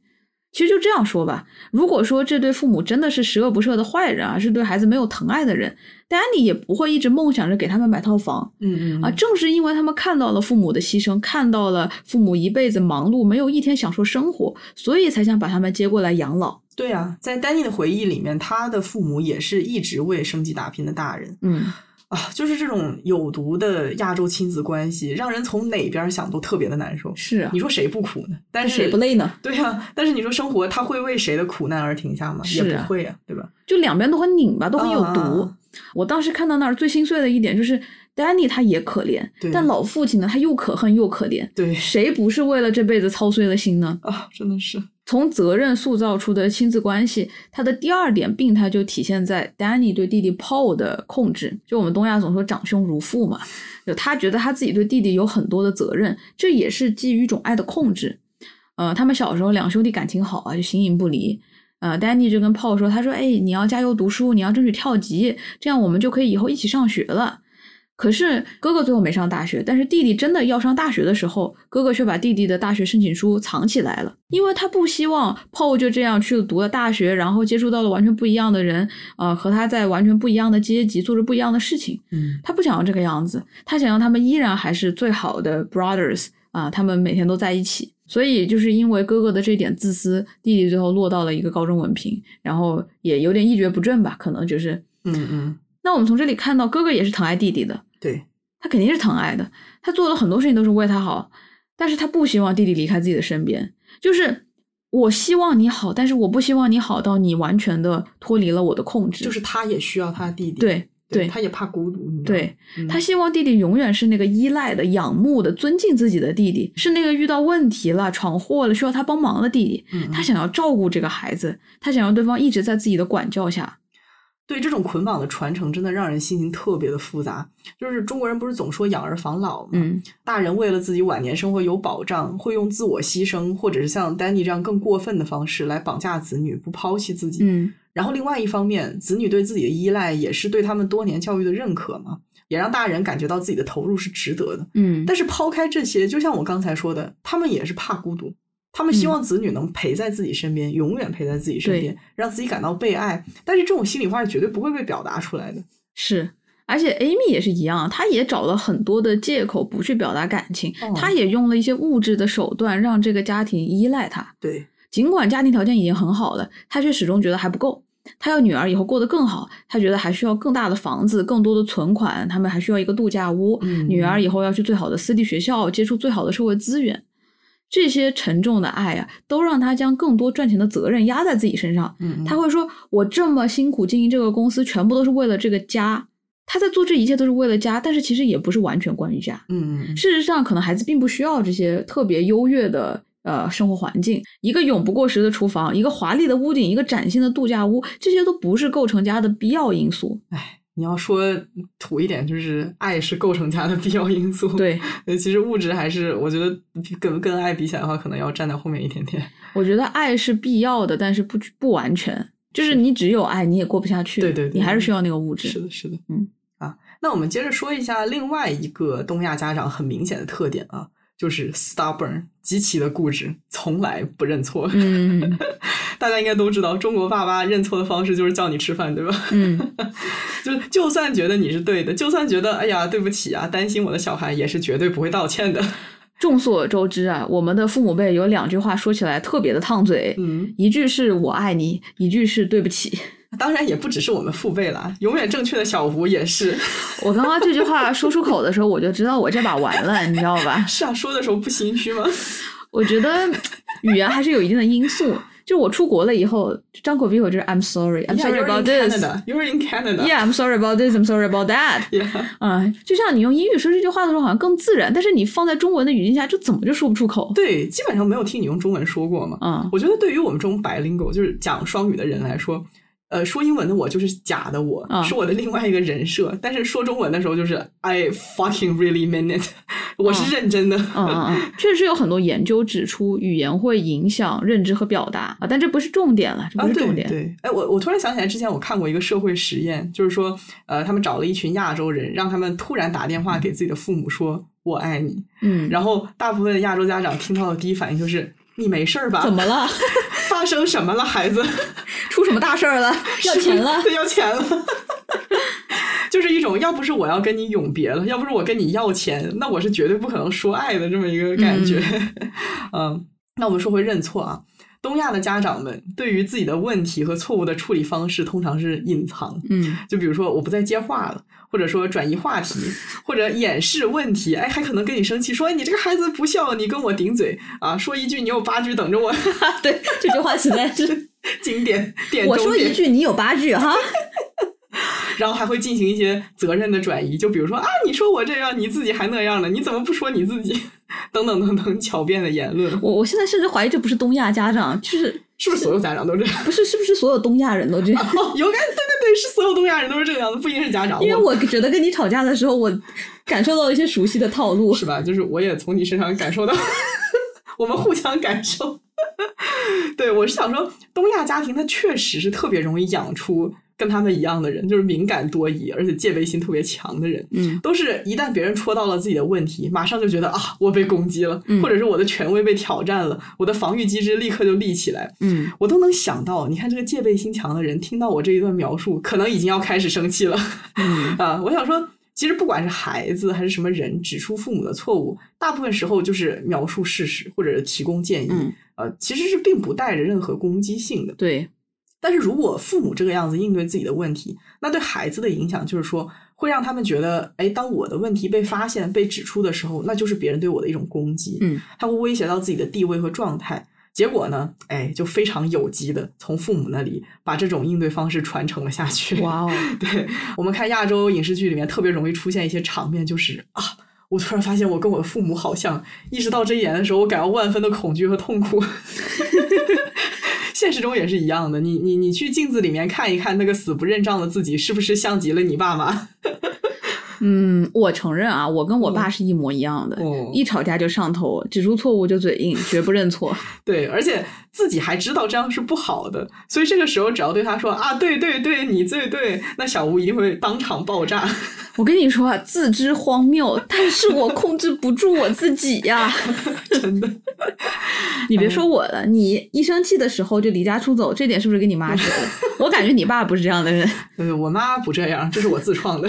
哎呦哎呦哎呦，你看，没有，你看我一说到小吴的痛点，他就开始转移责任了，这是一个非常好的 demo。那你怎么不正面回答我呢？那那好，我正面回答你，我确实也是不愿意承认错误啊，一生气就离家出走，十分钟左右 反思一下自己的问题，然后灰溜溜的回家。你看看你，你看看你，还要在这里装饰什么反思问题，不就是离家出走吗？哎我明白了，我俩呢就是于情于理，一个于理绝不服输，一个于情绝不认错。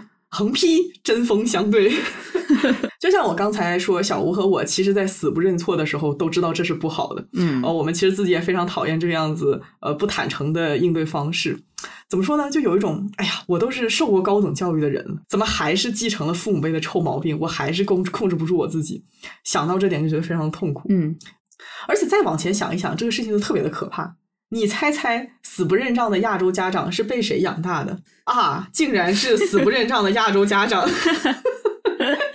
你猜他们为什么回避承认自己的错误啊？原来是因为家长太严格、太冷漠，害怕自己犯错被爸妈苛责、不认可，就是这样，毒性一代代传承了下来。哎，你你别说啊，我觉得我爷爷也是一个非常有毒的人，嗯嗯但是到我爸这一代呢，已经好一些了。哦，就是随着这个社会风气的变化呀，嗯我能明显的感觉到社会还是有进步的。对然后到了我这一代呢，我觉得我比我爸还是强很多的。对，所以说，虽然这个毒是代代相传，但是好像毒性是在减弱的。Fortunately, yes。对，呃，所以总而言之，听到这一段，如果觉得被戳到的人啊，我只是描述一个现象，没有伤害的意思啊、还是给大家一个抱抱，因为我们都是死不认账的亚洲人，谁比谁高贵呢？就是没有人高贵。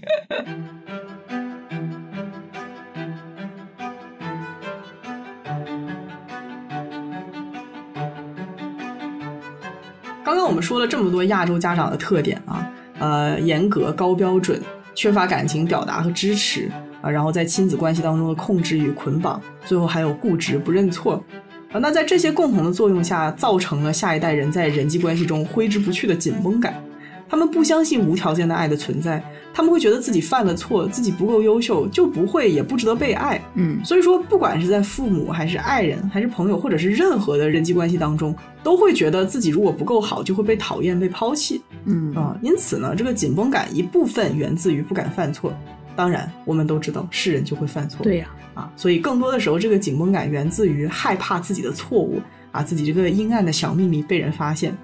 呃，我们常常会觉得亚洲人特别好面子嘛，嗯表面功夫和这个形式主义做的特别的到位，在人前总是很端着，偶包很重，对呀、为人不真实，其实就是这么个原因。嗯在剧中呢，Amy 从小时候开始脑中就有一个魔鬼，这个魔鬼告诉她，我会一直看着你，我会为你保守秘密，因为如果秘密公开了，就没有人爱你了。她每一段的关系都需要她不断的努力去争取爱和关注，是不？是像极了要把丑陋的自己藏好的颜真？没错，就是这个样子，联梦幻联动。对，呃，我觉得对于 Danny 来说也是一样的，他没有 Amy 的能力能给家人提供美好的生活，但是他也努力在做。嗯同时他会去建立自己在家中的权威，希望家人都能够尊敬他，认为他是靠谱的长子啊。或许这个样子他们就不会弃他而去。嗯而可悲的是，他真的非常的失败，很难让人尊敬。所以，既然自己很不行，那就只能靠贬低弟弟，让弟弟觉得自卑，来稳固自己靠谱、有责任感的形象。嗯真的是很卑鄙又可怜啊。嗯呃，总而言之，就像丹尼说的，很多亚洲父母在孝顺和尊老的这种道德的庇护之下，把自己的创伤以同样的方式撒给了自己的孩子。嗯很多亚洲的小孩，包括 Danny，包括 Amy，包括 Paul，包括我们中的很多人，最害怕的事情就是变成自己父母那样的人。嗯，但是同时你又无法停止的成为了他们那个样子。嗯丹尼自己被父母的牢笼困住，他以同样糟糕的方式套住了弟弟，毁了他的前程。Amy 的父亲脾气特别的差，控制不住自己，伤害了孩子和妻子，让他从小就担忧父母会离婚，没有人会爱他。嗯而他在自己的家庭当中，他也以同样的失控伤害了自己的丈夫和孩子，让敏感的孩子担心爸妈会离婚。你刚刚说这个，我就想到在《黑暗荣耀》里面我们提到的，施暴者往往也是在年少的时候受到暴力的人。嗯，就是你受到的这个 mistreatment，你受到这个不好的对待，你会以同样的方式施加给别人。对，因为这是不加反思的，你嗯不会去思考我是怎么样受到这个对待的，而这个对待对我又有什么样不好的影响。对，嗯没错，没错。所以我觉得亚洲人人际上的紧绷啊，其本质就像 Danny 和 Amy 在最后一集精神沟通中提到的，就是对孤独、对被抛弃的恐惧。嗯，而你越是恐惧，就会越去利用更多的手段去吸引、去留住别人。哪怕是那种不好的手段。啊，对对，没错。然后就更加恐惧，因为自己做不好而失去，最后也就更容易失去。嗯，所以说，即便是亲密关系，包括亲子和夫妻关系，也没有能让人休息的余地。就是累。这太累了，真的。啊、这个地方我还想再说一句啊，其实我并不排斥《怒呛人生》中刻画的这种西方凝视下的东方亲子关系，主要是因为它比较客观。其实你用到“凝视”这个词，它本身就带着一些不客观，但是就是从某些方面来讲，确实是你需要一个第三者来看清你们之间到底是什么样的关系。我觉得起码比起东方视角会客观一些，因为嗯东方视角很多时候是在强调家长的牺牲，强调他们应该被尊重，或者说完全相反，呃，就是彻底的去批判家长对孩子的道德绑架，对，强调亚洲式的管束是如何毁掉一个孩子的。嗯嗯嗯可是我觉得真实的东方父母对孩子的影响，往往就像《怒呛人生》中一样复杂。嗯，他们的教育方式非常的糟糕，孩子很多不幸福都是源自原生家庭。但是同时，孩子也知道家长是很好的人，对，他们的毒性也是一代一代传下来的。他们也爱自己的孩子，但是他们做不到西方那种只给的方式。他们也想给孩子最好的东西，但是很多时候也是有心无力。嗯所以说，作为子女，你不想成为父母，但又深深受其影响。你讨厌有条件的爱，却又不可避免的成为了最需要认可的人。嗯所以说，我们对父母总是爱恨交织的，是很复杂的感情。其实这点让我想到啊，我成长的过程中，一直以来都不是特别喜欢我爸，嗯因为我觉得，就像我说，他是一个非常冷漠、非常严格，然后也没有什么责任感的男人。嗯我一直以来就很难释怀这个事情，直到有一天啊，我记得可能是已经高中以后了，我妈就突然之间跟我说，她就说爷爷病了，嗯然后我爸去照顾那个老头。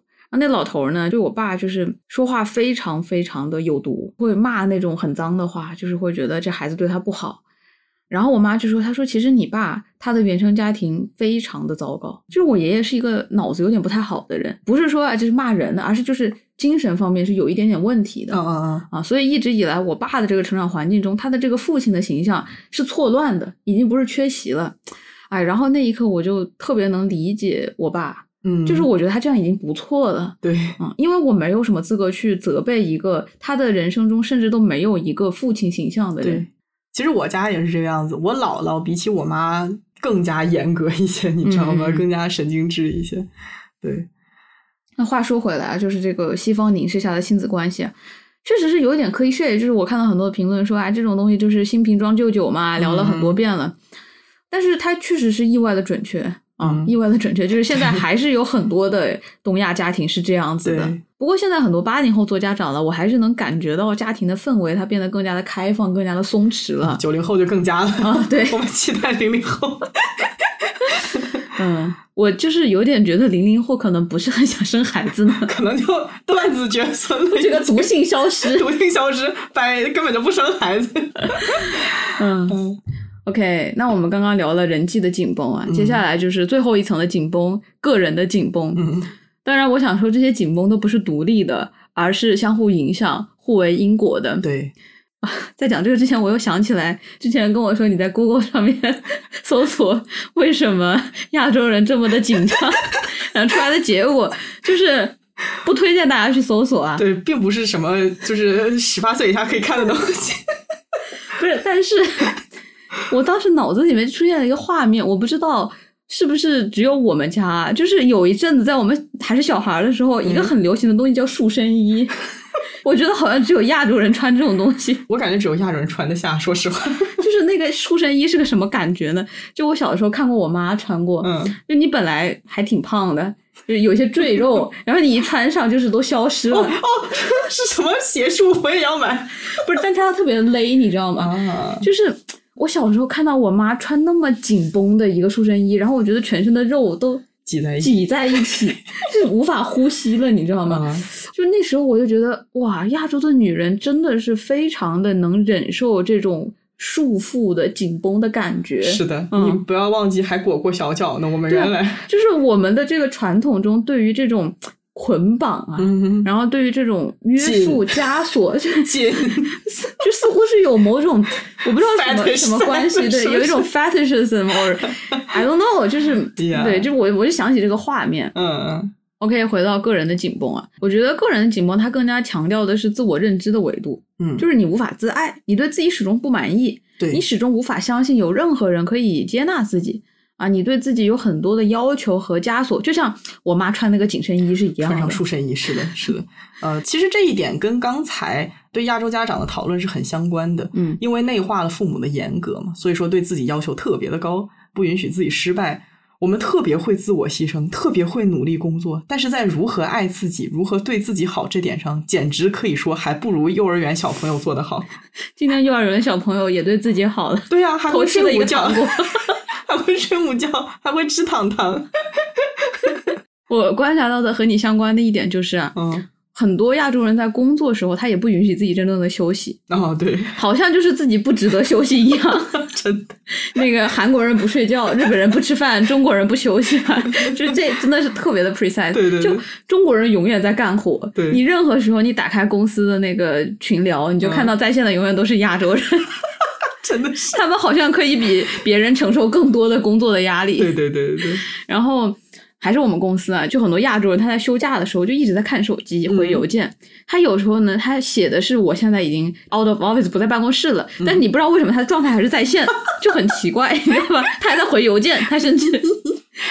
感觉他们始终没有办法安安心心的休息，享受生活。你出去玩，你去买个菜呀、你去陪孩子去个公园呀、你也把手机带着，哎，你生急急怕我火火的哎呀，上次找我了怎么办？真的一切都是围绕着工作。然后我们这次回国嘛，就是和朋友一起吃饭，然后对方就是一直在看手机。但是我觉得这样，你在国内的话，你确实你也没办法休息，就是你嗯老板要求你看手机，你要不看手机的话，老板可能就把你炒了也说不定。对但是你在国外了，你逃离了那个环境之后，那就是你个人的原因了。对呀、就是。甚至说很多的老板他是有要求，就是你度假你就度假，你不要看手机，但他们还是忍不住去看呀。嗯后来我就分析啊，我觉得这种心态的一个来源就是，很多休假一直看手机的人，他对自己的工作没什么安全感，嗯嗯，就特别怕有什么事情他走了，然后发生了什么事他不知道，嗯或者是有什么事情别人看到了，发现问题了。啊、做不好的可能会被批评。嗯嗯反正就度假的时候，你忍不住的去进入这个工作的思维，嗯然后放在个人身上也是一样嘛。当你自己对自己不自信的时候，当你无法卸下防备的时候，你永远就处在一个神经紧绷的状态，嗯你就很怕自己哪句话说的不好了，遭到别人的批评。亚洲文化特别强调谦虚、肯干、不张扬嘛。嗯，就是你看，你一说要自爱，我们要自我鼓励啊、要相信自己很棒，就很容易让别人觉得，哎，你这个人怎么臭显摆？嗯整天搞些有的没的、不正经干的事儿。嗯 但是那些一直卷自己、一直把自己累死的人，就会让人觉得哇，真棒，嗯，太有出息了。是的，那以上我们说的三种紧绷啊，生活、经济、人际关系，还有个人的紧绷，最后导致的最直接的结果就是累，嗯，永远都是累的。好累呀、一刻都不停歇，人生中的每一件事情都是在劳动。啊，我记得 Amy 在最后一集说过，我觉得哪里都不像家，哪怕是在自己的豪宅里面，哪怕是在最爱的老公和孩子身边。呃为什么会这个样子呢？为什么呢？首先，我们先想一想什么叫做家。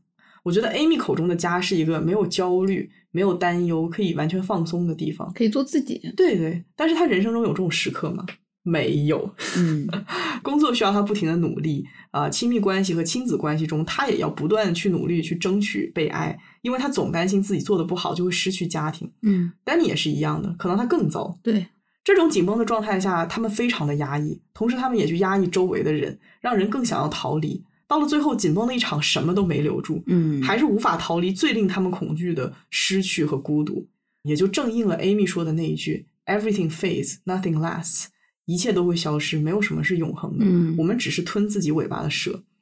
真的，这样的人生就是松弛的反义词。我们亚洲人呢，就是紧绷。We Asians are just tight. We tight in and mind. 前面一个是不是要？对，我们要逼掉前面那个是我之前说 Why Asians are tight 的搜索结果。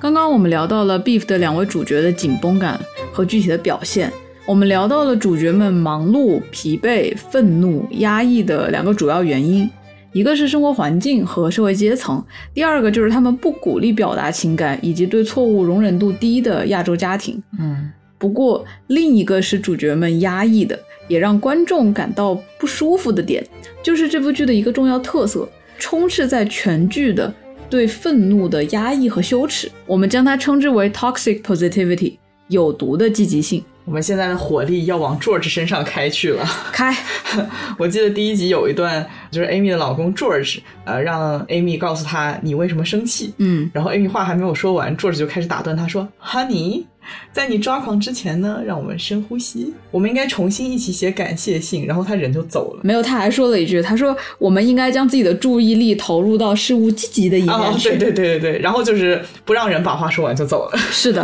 啊！小吴看到这里已经炸掉了。就是很难受，你懂吗？是的，而且 George 这个人呢，他给人一种摸不着头脑的感觉。哦，就是，哎，你说他有什么问题？呃，除了吃软饭，好像也没有什么特别明显的问题。But come on，二十一世纪的女性了，把男性吃软饭作为缺点，你未免有点是吧？有失风度。就是啊，呃，你就是觉得这个人怪怪的，但是又又说不上来，到底哪里让你觉得难受你知道为什么难受吗？啊？为啥呢？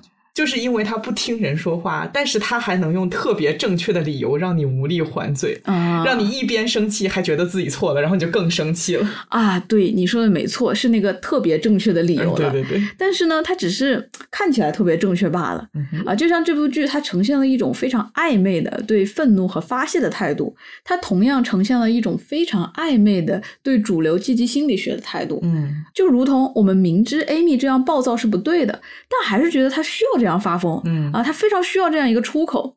以及啊，我们明知保持积极的心态是好的，但是你看到 George 这样的正能量跌位，就还是很厌烦。对，所以我觉得我们有必要拆解一下 George 的这种，你称它为正确也好啊，称它为所谓的这个心理健康、心灵疗愈也好、嗯的这种呃，反正就是特别让人难受的态度。对我们这里要提出一个惊天观点了，嗯哼，那就是真的要警惕积极心理学，它可能有毒。说实话，我在这次深度学习有毒的记忆心理学之前，我觉得我这个人还挺有毒的。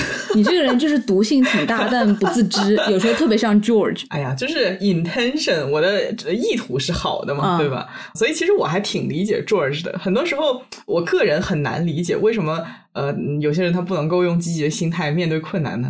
不过现在已经在改正了，就认识了我之后，好像有点理解为什么有的人不能用积极的心态面对问题了。确实哈，，嗯。嗯那我们先来说一下什么是有毒的积极心理学。这个概念其实是来自于美国的临床心理学家 Winnie Goldman 的一本二零二二年的新书啊，名字就叫做《有毒的积极性》。其实我们生活中可能关注到的都是一些有毒的消极性，对，哎，就比如说我们说一个人啊，他每天都很负能量，然后成天都在抱怨，我们就说，哎，你这个人是不是有毒，对吧？嗯就比如说剧里头的 Danny，就每天都在讲一些非常丧气的话，然后他弟弟就会觉得他很有毒。小吴的毒性也不少呀，我是我是消极的毒性很强，你我是积极积极的毒性。那这个积极的毒性是什么呢？就作者观察到啊，当今社会中的很多人都在被积极心理学所洗脑，或者说被这种就是乐观呀、正念呀，然后这种一定要保持自己向上的这个姿态，被这种态度所轰炸。对，到了极端的程度呢，我们不允许自己或者身边的人表现出负面消极。我们将消极视为敌人，是需要消除的对象、啊！发展成这样的强迫程度，就算得上是有毒的积极性。对，我们可以打个比方啊，就比如说你今天过得真的非常的屎，非常的不顺利。对比如说你被老板炒了鱿鱼，然后你又被女朋友甩了，啊啊，回了家之后你发现啊，我的外卖还被人偷了，就炸了。对吧？然后你一肚子怨气的跟你的朋友倾诉，那么这个时候呢，常见的有毒的积极回复包括但不限于，没关系，别担心，一切都会好的，不要哭，哭没有用，你要微笑面对生活。还有什么？呃，你看你还是拥有很多呀，你要往积极的方面看，时间会治愈一切。现在最糟糕的事情已经发生了，以后就都是好的事情嘛。啊，啊还有一句特别经典的，听我说啊，啊没关系，至少你如何如何，至少你还有房子住，嗯至少你还有钱点外卖。你看你跟那些流浪汉比，不就是幸福多了吗？哦，还有一种非常常见的哈，就是。哎呀，你现在一切都过去了，你现在生气也没有用，生气就是给自己添烦恼，生气就是伤身体。这是我常用的话术。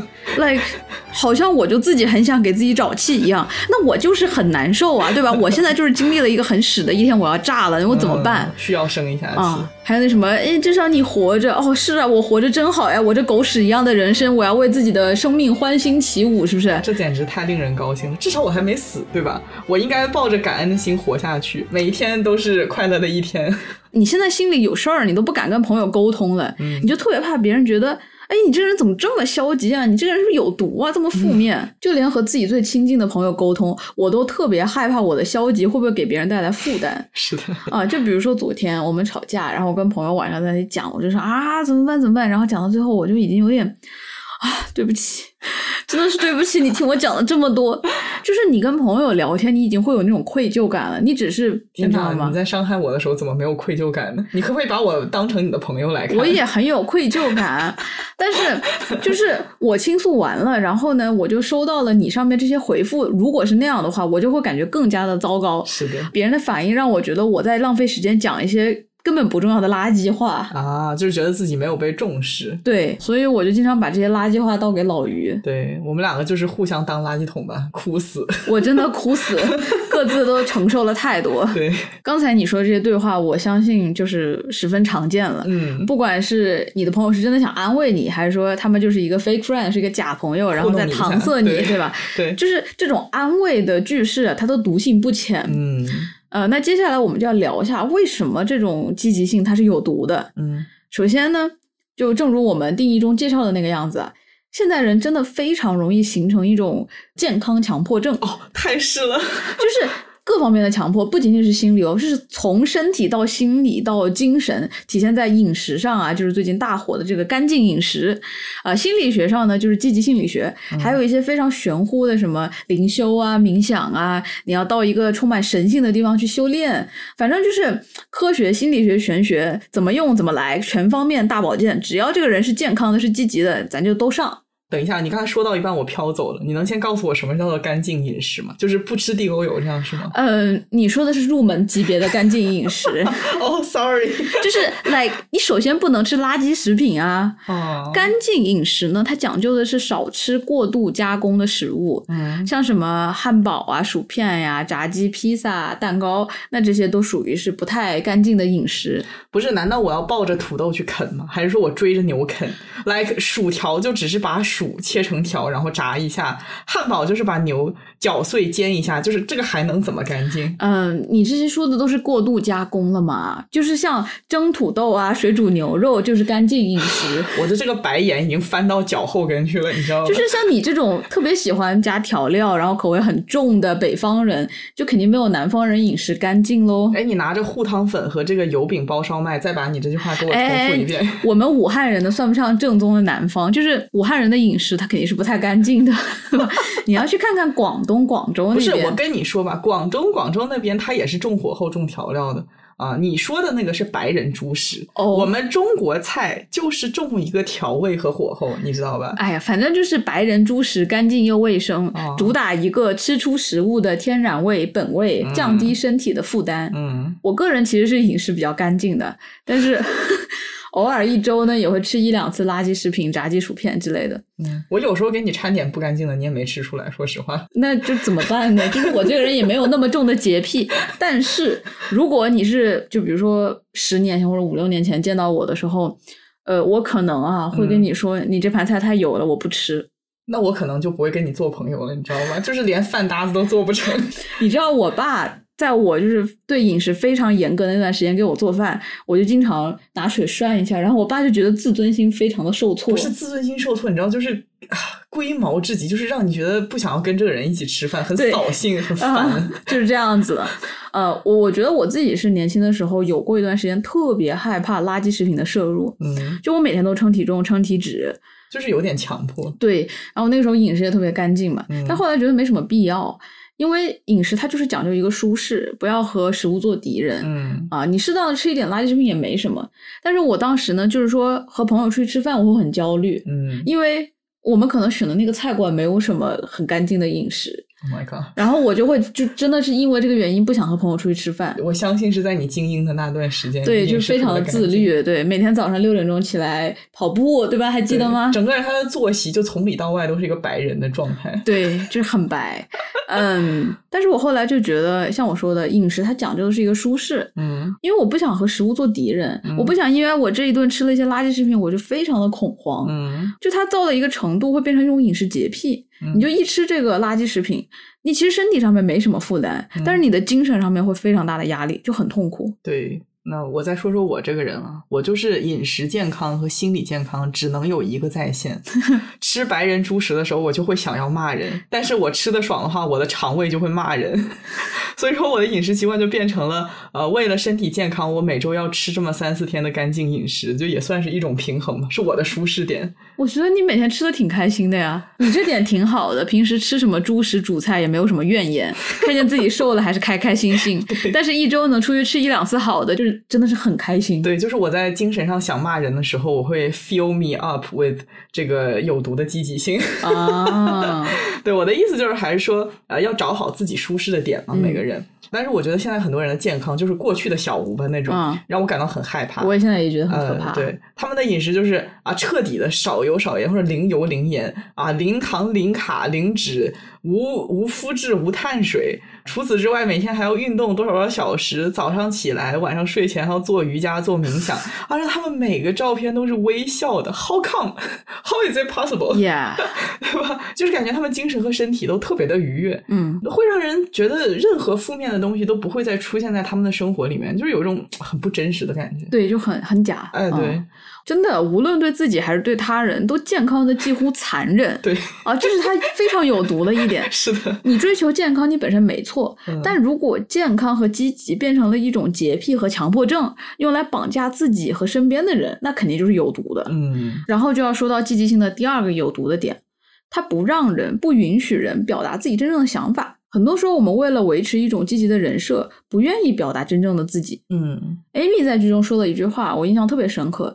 她谈到自己的家庭，她说：“我妈妈认为，表达自己的想法就等同于抱怨。哦，这简直太东亚了，我要哦眼泪要落下来。啊，所以说呢，为了不让自己有一个爱抱怨的形象，为了让自己更受欢迎啊，不要说出自己真正的不满，嗯，这是十分有毒的。你说正常人嘛，你吃的再健康，你也要拉屎撒尿，对吧？啊，哪能一点脏东西都没有，一点坏心情都不能有呢？啊，心情不好就正念，什么牢骚也不能发，这不就跟想拉屎了憋回去一样的？这是违背人的本性的，你懂吗？仅仅是听到就开始皱眉了。就仅仅是听到已经是便秘的程度。那我觉得 George 可能更过分了，就是他在做的事情本质上是人家屎拉了一半，就开始教育人家说你屎太脏了，不可以在我面前拉，所以你只能强行夹断。不是，倒是也不用这么有画面感，你知道吗？有有那个味儿就已经冒出来了。Sorry，而且我还想说一点啊，就是积极性的这个压抑，它是会传染的。嗯，当一个社会中大部分人都在伪装一切安好的时候呢，都不愿意说出负面性的时候，嗯那么更多的人他为了不成为异类啊，为了受到别人的喜爱，也会忍住不表达。那久而久之，就成了一个压抑的失语的社会。对，那 Amy 的家庭氛围就充分体现了这一点嘛。就嗯像我刚才说的那个例子，Amy 她怒路回家，George 一边让她表达自己的情绪，一边又不让她愤怒，而是要求她看向积极的部分。嗯，也就是说，Amy 真正想要表达的个人问题，不仅没有说出来，也没有得到解决，她就只是闭嘴了而已。Shut up。对，嗯，好像就是你不说出烦恼，你用呼吸把烦恼都呼出去，消除了，压力就真的不存在一样。对啊哦，人嘛，就是你深呼吸一次两次还有用，心理疏导一次两次还有用，嗯你时间久了，那可不就得爆炸？呃是。不过其实这种积极性跟真正的心理疏导还是两码事这个我们过一会儿会细说。而且哈，你注意到了没有？George 用他那一套正念去要求 Amy，他本身就不合理呀、嗯 Amy 在剧中有另一个金句，就是佛陀之所以能成为佛陀，首先因为他是王子，好吗？这句话真的就是非常的经典的命中了我们这个问题的本质。哦，佛陀他就代表现在备受中产追捧的那种赞呐、禅修啊，保持内心的安定呀、是吧？嗯内心的平静。Amy 想说这句话的意思就是啊，你并不是所有人都有同样优越的环境去保持积极的心态、内心的安宁，对吧？对对，和 Amy 相比，她的老公 George 出身名门，家庭富男，不需要上班，不需要操心生活上的大小事情，嗯家里水管漏了还要给老婆打电话。这样的人，他当然可以比 Amy 更容易保持积极。对，我们在以前的节目里面也提到过嘛，健康生活就是这种积极的心态，它肯定是一种优越。嗯，你猜猜谁最需要心理健康啊？那当然是为了生计奔波的穷人啊。他们每天工作累得要死，他们没有闲钱，没有闲工夫，餐餐吃什么一个拳头的肉，一个拳头的优质碳水，两个拳头的蔬菜。对呀、啊，也没有时间去做普拉提、瑜伽、做冥想。那你再猜猜，最需要心理健康的是谁？那当然是缺乏心力去寻求帮助的人啊。嗯，他们即便认识到自己心理不健康，也不会想要去面对。他们可能就根本没有那个意识。啊，对，有有可能没有意识，或者有意识，我也觉得啊，我不想去，对吧？对啊，我就拿我自己做一个例子吧，就比如说我之前在那个饮食失调那个那个中心工作的时候，嗯，其实我自己也有饮食方面的问题，但是因为我当时心理状态不太好，哪怕有那么好的医疗资源，我也不愿意去寻求帮助，甚至嗯我就不愿意提起来这件事情。是，所以我真的觉得需要提醒一下，谁都知道什么是好，嗯谁都知道什么是健康的。那如果可以的话，谁不想过得健康舒嗯适？嗯嗯，有没有一种可能，就是健康它真的很难做到？健康它真的就很难做到。对啊，啊，你要有钱有闲，你还要有健康意识。有句话不是说越努力越幸运吗？那种话呢，对于 Danny 这种人就完全是放屁。对，人家就是越努力越倒霉，你知道吗？真的，就像我们在节目的开头说的，有时候你穷人，你越努力，你死的越快啊。是，但是对于 George 这样的富二代啊，他事实的描述就是越富裕越幸运，越富足越积极。是的，当你出身好了，你啥也不用操心了，你生活中的烦恼自然就少了很多，你的心情也就自然好了，心态也就自然好了。对啊，我们这期开头讲的松弛啊，松弛的人他自然就是心情平静、心态积极。但是什么人最容易获得松弛呢？那就是那些出身优越的人。就是已经很松弛的人。哦，对呀、你就是已经松弛，所以才更松弛。对啊对啊然后你又忙碌又焦虑，你就更忙碌更焦虑。嗯啊，所谓松弛，它不外乎这三个原因：第一，你有足够多的财力去规避很多生活中的琐事、麻烦事儿嗯啊，你可以让自己的身体和情绪都免于不必要的烦心事的干扰，因为你可以轻易得到自己想要得到的东西啊，所以嗯也没什么所谓的。第二，就是你深知自己有足够大的风险承受能力，所以面对任何事情都可以处变不惊。啊，大不了就算事情搞砸了又怎么样？还不是可以说一句问题不大。对，这个其实就对应了我们一开始说的那个呃，生活、个人和交际当中的这个松弛感。对，就是说啊，松弛它作为一个上等阶级的标配，久而久之会成为个人身份的一部分，会成为你这个人设的一部分。对，那这也就引出了为什么积极性是有毒的第三个原因。当这个松弛它成为了你等级的标配，成为了你个人身份的一部分，那么社会中的有一部分人，他就会通过表演自己的松弛和积极性，变成呃对自己身份的一种展示。嗯哼，啊，所以你就出现了很讽刺的现象啊。当有些人要求别人也展现出同等的积极和松弛的时候，他反而变成了一种压迫。嗯，是啊，你想想是不是有一些出身优越的人，他们会这么嘲讽一些社会阶层低的人，或者说。一个，你看看这个人这么的紧张，这么的不 chill。我的第二老家加利福尼亚州有一个白女特别喜欢用的词，叫做 overreact。哦，就是过度、过激反应的意思。嗯，like why are you overreacting? You kind of savage bitch. Yeah, whatever you say. 这里要强调的一点就是，你不能要求没有和你同样优越条件的人去表现出和你一样的松弛。就是啊。这也是一种强暴。对啊，美国的社会学家西莫斯可汗写过一本书，叫《特权：圣保罗中学精英教育的幕后》。在书里，他研究了美国一所非常著名的私立学校——圣保罗中学。这所学校秉承着为培养未来的精英服务。啊，那从这所学校毕业的有非常多的所谓的精英。啊，医生、诺贝尔奖获得者、政界的要人，还有那些什么大银行家，嗯嗯啊，然后作者就研究了这所学校学生的共性啊，以及这所学校到底是如何创造学生的特权，或者说他们的精英身份。在书里他提到了一点，他说圣保罗中学的学生会自带一种 the ease of privilege，啊，我觉得这是对松弛感最好的翻译。那直译过来就是。因为他们的优越所带来的轻松的氛围，我刚才也觉得这个翻译特别好。对，这所学校会用各种各样的方式去培养学生的松弛感，可以让学生在多元的环境里出入自如。学生可以高谈阔论亚里士多德、莎士比亚和托马斯·阿奎那，他们也可以就时尚杂志、通俗小说聊得津津有味。他们听高雅的古典乐，也听爵士、流行乐、说唱。总之就是，他们是社会文化的杂食动物，嗯，什么东西他们都能聊，高雅的、普通的、流行的，他们都能跟你聊。那为什么这个样子呢？是因为现在的精英已经和过去不一样了。过去的精英，他们需要通过隔离、分类、特殊的身份来标签自己的优越。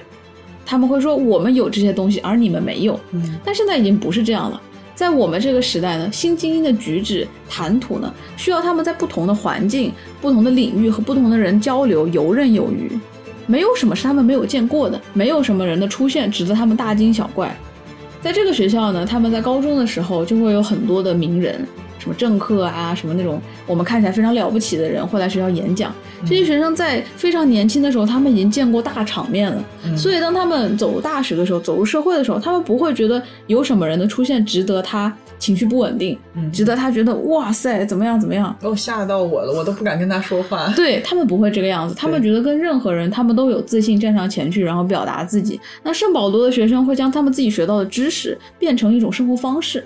当他们出现在一个地方，当他们用礼貌的谈吐和开朗的笑容，似乎在抹平阶层的存在的时候，却在无形中筑立了另一层高墙，再次强化了这个无坚不摧的体系。不过，这种起源于真正精英教育的松弛啊，很快就演变成了一种风格，以供更多的人效仿，也就产生了一个非常奇特的社会现象，就是现在每天都在为生活奔波的中产。成为了松弛生活方式最大的拥护者。嗯嗯，对啊，比如说在剧中啊，我们就可以看到 Amy 她为了维持松弛的状态，用了很多的努力。但是无论她怎么去努力，似乎都达不到她老公 George 或者她的投资人 Jordan 所展现出的那种与生俱来的松弛。对，前面忘记介绍了啊，George 和 Jordan 是剧里面两个真正松弛的人。嗯，可能 Jordan 还要再胜一筹。对，更有钱。对对对，Amy 的老公 George 是一名日本著名艺术家的儿子。他从小受艺术氛围的熏陶，家境非常的优渥啊，然后人生由母亲掌舵，嗯，所以最后娶了非常能干的 Amy 之后，成了一个看家带娃的家庭主妇。平时呢，会做一些没有什么艺术性的作品，就是像我们之前说的是那种带颗粒状的屎一样的东西。对，呃，没有什么特长，就是脾气和心态特别的好。嗯啊。而 Amy 的女投资人 Jordan Forster，她就更加松弛了。啊他是这个 Forster 家族公司的 CEO，好像这个家族公司是像沃尔玛一样的那种连锁商店嘛，是绝对的亿万富翁啊。他的家里面有艺术收藏品无数，车库里面是 Lamborghini，是劳斯莱斯这种级别的车啊。他出门是一定要去住总统套的这种富人。最能体现他这个女投资人的松弛感的一点啊，就在于他们家里放了很多那种古董啊，对，皇冠，而且甚至都是不带任何玻璃罩的。嗯，就你可以走上前去，他就会在你面前戴上。对，就是对于他来说，this is not a piece of art，这不是这是一件艺术品，是需要我哎呀小心呵护的。对对对，就是一个你日常中可以拿出来把玩的一个东西。对，然后他平时也会做那个 Tamago 嘛，就是那个他买回来那个十万的椅子。对，就是对于他来说，这些东西不是什么藏品，它就是嗯我日常生活中就是可以随便使用的东西。就像我们之前说的，爱马仕买回家是用来用的，不是用来供着的，对对吧？他买十万块钱的椅子回来是为了做的，嗯、他买了几百万的皇冠，也就是随便带着是为了玩玩戴的。对，他不会表现出那种，哎呀，怎么办？我今天怕他摔了，明天怕他怎样了？到场的人都不要碰他，这都是我的宝贝。对 不是这样的人，她就是非常 chill 的一个女人。对 对然后你再看看我们两位主角啊，你看 Amy 这样的亚裔中产女性，生活在 Calabasas 的白人富太太圈里面，嗯你要是想维持自己这种成功女性的形象，嗯你不就得住豪宅？是啊，你不就得每天晨跑吃草，身材要健美，情绪要稳定，人际关系要和谐，精神要愉悦，啊你得松弛，对吧？就是啊，同样呢，像 Danny 这样的小承包商，他在客户面前不仅要体现出自己的专业性，嗯还得表现出那种，哎，我来干活绝对不是图你的钱，啊我的生活一点都不窘迫，是的。啊，还有那种 I've got this 的那种靠谱和自信，在各个嗯。方面上面。但实际上，真实的他们和他们展现出来的这种形象一点都不搭，嗯，但是又不能表现出来。是嗯。你看到了吗？这里面至少有两层压迫，嗯。一个是 Amy 对自己的 PUA，她要告诉自己啊，我要和那些太太一样，为了混入上流社会，我要维持住一个积极的人设。嗯，那如果做不到，说明哎，我好像还没有到那个阶层。对，我的境界还不够。是，而另一方面呢，她对自己的消极啊感到深深的羞耻。她发火了，她回家，然后她老公说她，她会觉得，哎呀，怎么办？我表现出情绪了，这是丢人的事情，嗯是我自己的情绪控制上的失败，她不能让别人发现这个呀。呃，一方面是她老公嘛，但是我觉得不是她的全责，嗯跟她的呃，像我们之前说的，跟她的家庭啊，以及她个人的那种比较冲动的性格也是有关系的，，对肯定是。这些都是有关系的。我相信每一次当 Amy 忍不住抱怨、生气、想发泄的时候，都会想起 George 那些正能量的话在耳边萦绕，嗯然后就自责于为什么我做不到，为什么我不能保持一个平静的、乐观的心态，嗯我到底哪里有问题？这就像一个决定戒烟的人，他每一次复吸的时候，都对自己产生一种深深的失望感。哎，我跟你说吧，就是自从这个负能量的危害在社交媒体上面传播起来之后，嗯整个这个风气它就被简化成了一刀切。啊，而且就是消极是不好的，我们要远离负能量输出者，这样会影响到自己的情绪和心态。嗯哦，我觉得这个对本身就容易焦虑、本身心态就不那么积极的人来说，真的可能是一种暴力吧，就是完嗯全被剥夺了话语权。是的，啊，所以我看剧的时候有一幕还挺心疼的，就是 Amy 跟 George 说：“你是一个好人，我是个坏人。”我就是觉得不积极的人在现在的环境当中特别容易怀疑自己的本质。是。就是对于那种比较神经质的、比较易怒的人来说，这个倡导积极之风的社会真的非常的恐怖。嗯，你 basically 你就只能生闷气或者是独自去哭，还不能让别人发现哦。对，啊，然后你还要隐隐觉得自己有什么见不得人的人性缺陷。哦，是，这让我觉得社交媒体上这股心理健康之风，好像只照顾到了情绪稳定的人。哦，是啊，情绪不稳定的人，心理健不健康，好像没什么人管。对啊，而且就是你说的这个提倡健康生活的社会，好像只在乎了那些真正能够承受啊健康生活社会的人。谁管底层人士呢？对啊，他只会让底层的人感觉更加的压抑。就就是是啊每天我的社交网络都告诉我我要健康，我要健康，我的家庭医生，我周围的人都告诉我要健康，但是老娘我做不到。到对对对哦，我们家没有那么多钱，没有那么多时间。对，而且最有意思的是，你知道什么样的人群最愿意嘲笑别人的紧绷感、别人神经质吗？就是西化的亚洲人，西化的东亚人嘛。可能、嗯刚才我们不是说亚洲人特别容易紧绷吗？我觉得某种程度上讲，不紧绷已经成了很多亚洲人的人生目标。是你看剧中 Danny 和 Amy 这两个暴脾气，甚至他们还互相质问说：“Why are you so angry all the time？你到底为什么总是这么愤怒？”嗯嗯嗯 就是说，正因为讨厌自己的愤怒，才会抓紧一切机会嘲笑自己同胞的紧绷。实际上就是一种深度的自我厌恶。对，嗯他们在问对方这句话的同时，其实也是在质问自己嘛。对啊，人们也常常用自己感到羞耻的东西去贬低别人。对，就是一种 projection，是投射嘛。嗯，而且说到有毒的积极性啊，我觉得另一个高度相关的就是非常有意思的 George 和 Amy 的这对夫妻的关系。嗯我想很多人也会觉得怪怪的。嗯他们是相爱的，他们也承认自己真的是非常的爱对方。嗯啊，就比如说 Amy，他会说，他说刚刚遇到 George 的时候，他每天晚上都会兴奋的睡不着觉嗯啊。他们这样的爱彼此，却给对方带来了无形的很多的伤害。George 他鼓励 Amy 啊，一切都往好的看，去积极。他提出我们一起去诊所看情感咨询，他们晚上一起做双人冥想、亲密训练，这些都看起来很好，很健康。但是细品啊，又觉得其实没有那么的健康。对，啊，首先就是我们刚刚讲的这个 mindfulness，它正念可能也是一种暴力。为什么说暴力呢？那简单的定义就是通过不正当的语言去伤害对方，让别人感到贬低、被否定价值，对自信和动力产生负面影响。嗯那每一次 George 他温柔的提醒 Amy，宝贝，你现在有点负面，有点消极，又在输出负面情绪了。嗯啊，我们应该看到更多积极的部分。其实都是一次次的告诉 Amy，你不能再表达了，你不要再这样子了，你表达东西是不好的。你看看你今天又失控了，嗯你看待世界、看待问题的方式有错误，你表达自己的方式也有问题。啊，他增强了 Amy 的一种自我否定，他让 Amy 觉得自己不够好，要离不开这个男人了。对，我觉得 George 对 Amy 的伤害就是带着糖衣的伤害，嗯这个其实跟直接出口伤人是一样的，都让对方觉得自己很糟糕，会去否定自己。这个其实就跟呃人的成功只有一种，那就是成为精英这样的思想是一样的。哦，对，呃，人的心理健康和自我实现必须要靠积极的态度，这样的想法也是一种霸权。嗯你规定了唯一的正确，也就意味着你否定了其他所有，自然会让不那么积极的人去否定自己的价值。是，啊，也因此我们会看到 Amy 和 George 之间这种奇怪的家庭关系。Amy 她操心家里面所有的事情，挣钱、生娃、买房、维修、整理等等等等等等。嗯而她不仅没有觉得这个样子的关系不平等，反而觉得自己做的还不够啊，没有给自己的家人足够的陪伴。这也就意味着，在 Amy 的眼中，George 这种稳定的情绪、积极的心态，以及他所谓的这种情感支持是非常宝贵的东西。嗯嗯为了能够守住 George，守住这个家，他愿意付出一切。嗯，但是事实却是，George 是 Amy 觉得家不像家，哪里都没有安全感，哪里都很孤独的主要原因之一。嗯嗯。嗯 Amy 对 George 的爱更像是一种仰慕吧，其实就是说 George 有他没有的稳定的情绪和积极心态，嗯。所以说我们可以把他对 George 的喜爱看作是一种呃慕强，嗯嗯嗯。类似于我是一个笨笨的人，我羡慕聪明人，所以说我会被聪明人吸引、嗯。这样的一个那个状况。可是两个人在一起反而让 Amy 感到更加的压抑，更加被忽视，嗯失去自我价值。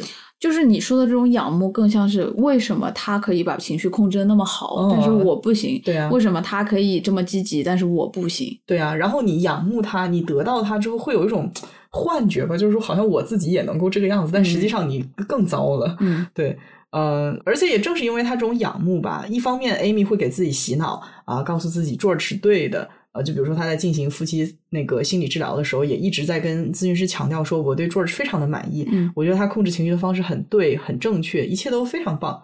另外一方面，他只敢在 George 不在的时候释放自己阴暗的冲动和欲望。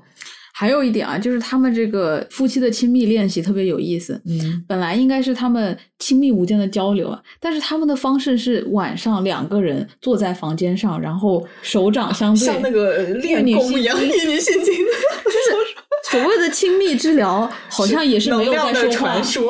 啊，没有在说话，对，没有在。说话，对，没有在沟通，只是也不知道是从哪里来的宇宙能量在互相传输这种啊，感觉。对，就非常的奇怪，非常的奇怪，对，呃，不过虽然我们刚才讲了这么半天 George 对 Amy 的压抑啊，嗯我还是想说 George 他不是一个坏人那，肯定不是。对，相反，就像 Amy 说的，他心地非常的好，他非常支持老婆的事业，也好好带孩子，也在老婆情绪不稳定的时候提供解决办法。嗯当然，这是适用于他的方法嗯啊、我并不认为 George 只是在爹位的输出心灵指南，就是、嗯我我不认为他是个爹位的人吧，嗯我我也不觉得他是个伪君子。因为这种有毒的积极性确实是他保持稳定和处理问题的方式。嗯就是说，积极的思维确实适合一部分人，嗯这部分人往往本来就已经很积极、很是优越了，但是对于像 Amy 这样的人来说，就只是负担。而且现实生活中啊，有非常多输出有毒积极性的人，他就像你说，他是好人，嗯只是他们安慰朋友的做法就是无效的，嗯，啊，是带着负面而不自知的，这是非常沮丧的一点。对，我看到这个朋友受苦受难了，我看着他不开心了，然后我讲了一通话，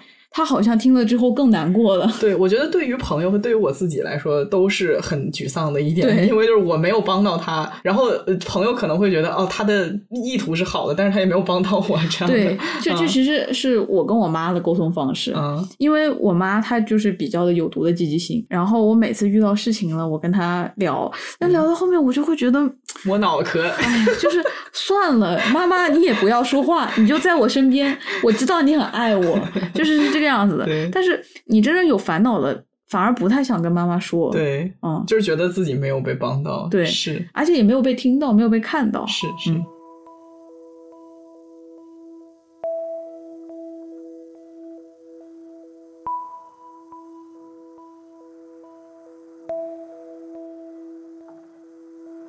我们聊到了有毒的积极性是什么，以及为什么在什么样的场合下，我们通常认为积极的、健康的东西它会是有毒的。那么节目的最后一个环节了，我们要回到一开始的那个问题，就是人到底要怎么样处理自己的愤怒啊？乐观、积极、稳定的心态，防止自己在冲动的情况下做出事情，坠入那个恶性循环，当然是一个办法。但问题就是啊，我们刚刚聊了，保持积极，消除负面的情绪，它有时候也不能够真正让自己好起来。对我更倾向于认为负面情绪只是被压起来它不是被消除了，你知道吧？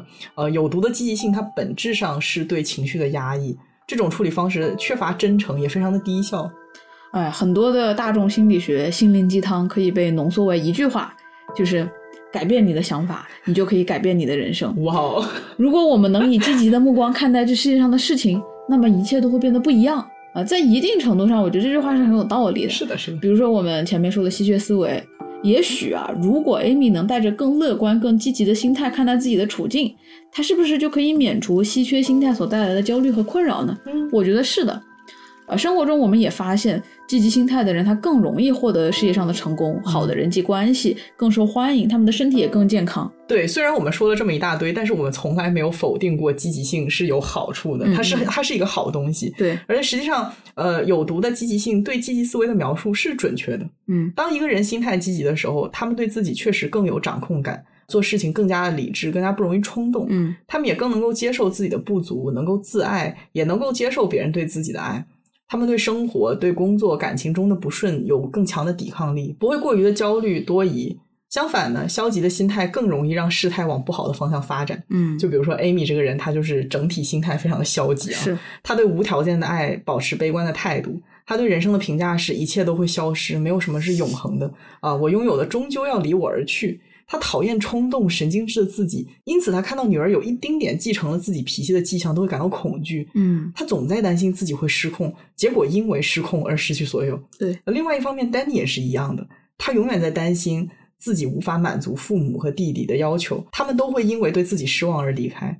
那结局就是他们两个担心的事情全部都成真了，努力了半辈子落得一场空。嗯啊，这个也就回到了我们之前在不要焦虑那一期说的那个自证预言嘛，就是说，当你被负面情绪主导的时候，人们坚信自己会失去，也就因此没有了信心和动力，结果担心的事情全都发生了。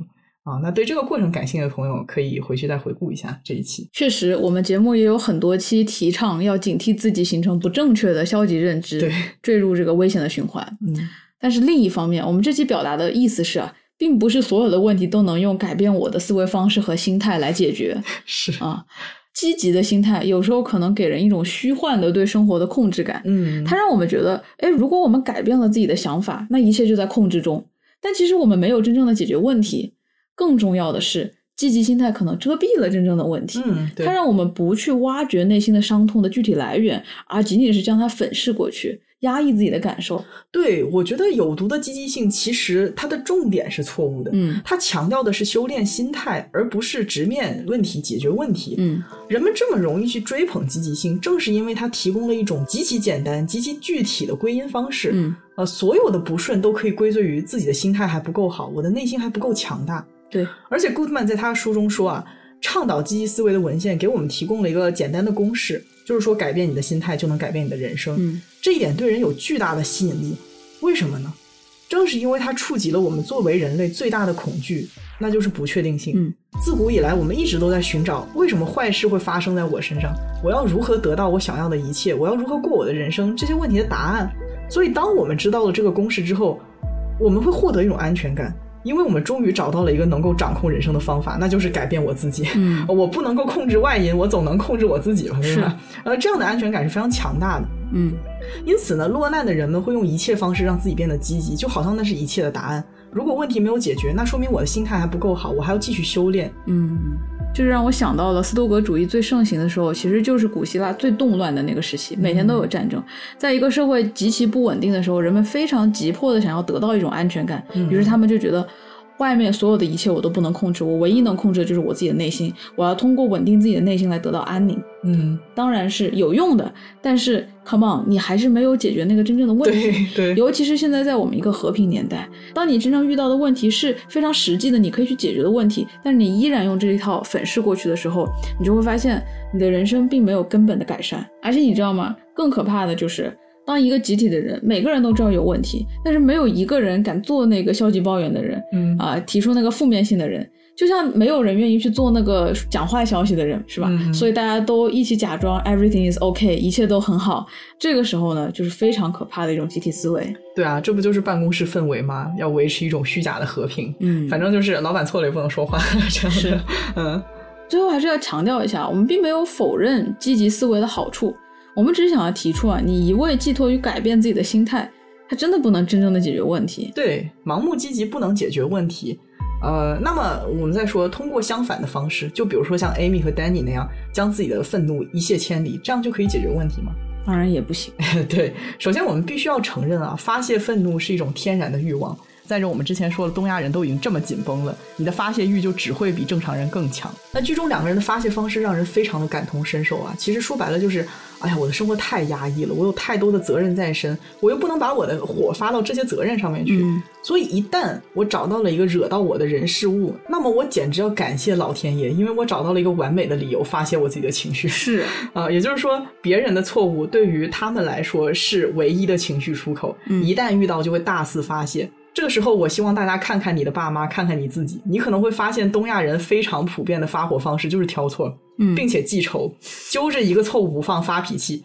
丹尼在剧中几乎对每一个人都说过：“为什么你老是这样惹我？”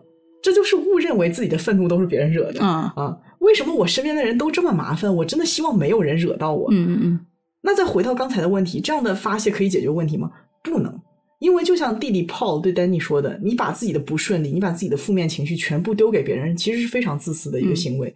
找到一切机会把自己的愤怒发泄到别人身上，尤其是关爱自己的人们身上，是对他们的伤害。一次两次是可以的，但是多了的话，可能会让爱你的人感到失望，甚至会离开你。嗯那我们开头也说了，这部剧带给我们对于发泄的态度是很矛盾的。嗯，尽情发泄并不比有毒的积极性好，这两种都是很差劲的方式。是嗯我从自身出发呀，作为一个非常容易就爆了的人嗯啊，事实上每一次发火都让我感觉非常的不好。嗯，它不会让我爽到，我没有办法真正解决问题，我甚至会伤害别人，也很伤身体。对，我知道发泄和发疯都是很多人看完这部剧之后感触非常深的点啊，嗯他们就会说东亚人发疯怎么了？我们每天这么累，谁不我就得疯，对，我们就得疯。但是我们这期节目并没有倡导这种发疯，嗯，对，不是说人都该发疯我们就理解，理解是我们理解，但是下一个问题是然后呢？然后呢？啊，理解了之后可以，但是当 Amy 或者是 Danny 出现在你的生活中的时候，当他对你发火的时候，你怎么办？当你就是 Amy 或者 Danny 的时候，你又要怎么办？是啊，你既不能像 George 那样用有毒的积极性堵住这些人的嘴巴，你也不能看着他任由他发泄毁掉自己的人生，嗯该怎么办？这个就说到了这部剧让人心情非常复杂的点，也是让很多东亚人不知所措的点。我又压抑的要死，我又不能发泄，那我到底该怎么办呢？怎么办呢？啊，啊，看起来是个死结啊，其实未必。因为不是只有发泄和积极这两种方法，对吧？这部剧的最后一集其实还提供了第三种解决方式：倾听、表达嗯啊！你要深度的倾听，去尊重、包容。嗯你要看到一个人真正的脆弱和无助，要包容他的正面性和负面性。对，在最后一集，相互追杀的 Danny 和 Amy 来到了一个没有信号的荒地，他们不得不相互依靠。那天他们还吃了有毒的致幻的果子充饥，导致两个人呢进入了一种非常神奇的沟通方式。嗯他们分享着彼此的失败、失意和压抑，似乎穿越到了对方的身体里面啊，看到了对方肮脏、龌龊、渺小的那部分，然后发现竟然自己和对方是如此的相似。那一刻，他们进入了对方的身体，以对方之口安慰着弱小无助的自己。其实我觉得对于一生要强的亚洲人来说，最重要的是主动的袒露和诉说。嗯前面我们也提到了亚洲人的情感表达和自我接受的困境嘛，很多人的心态就是，我就要把我的脆弱带进坟墓，这样是绝对 OK 的。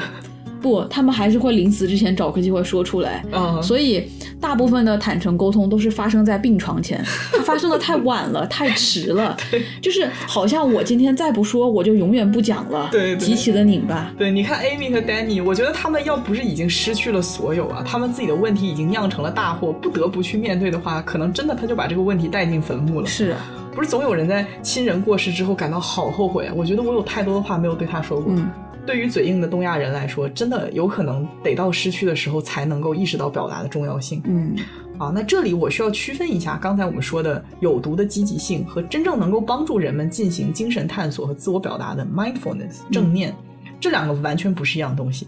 啊，现在 mindfulness 呃正念被滥用了，所以可能比较容易混淆嘛。实际上，正念是通过冥想引导人们聚焦真实的自己，与自己和他人沟通，主打的就是一个 authenticity 真实和真诚。嗯丹尼不是在剧中有个金句嘛，说西方治疗救不了东方的头脑，被广为流传，好多人都说哇太对了，就是这个样子。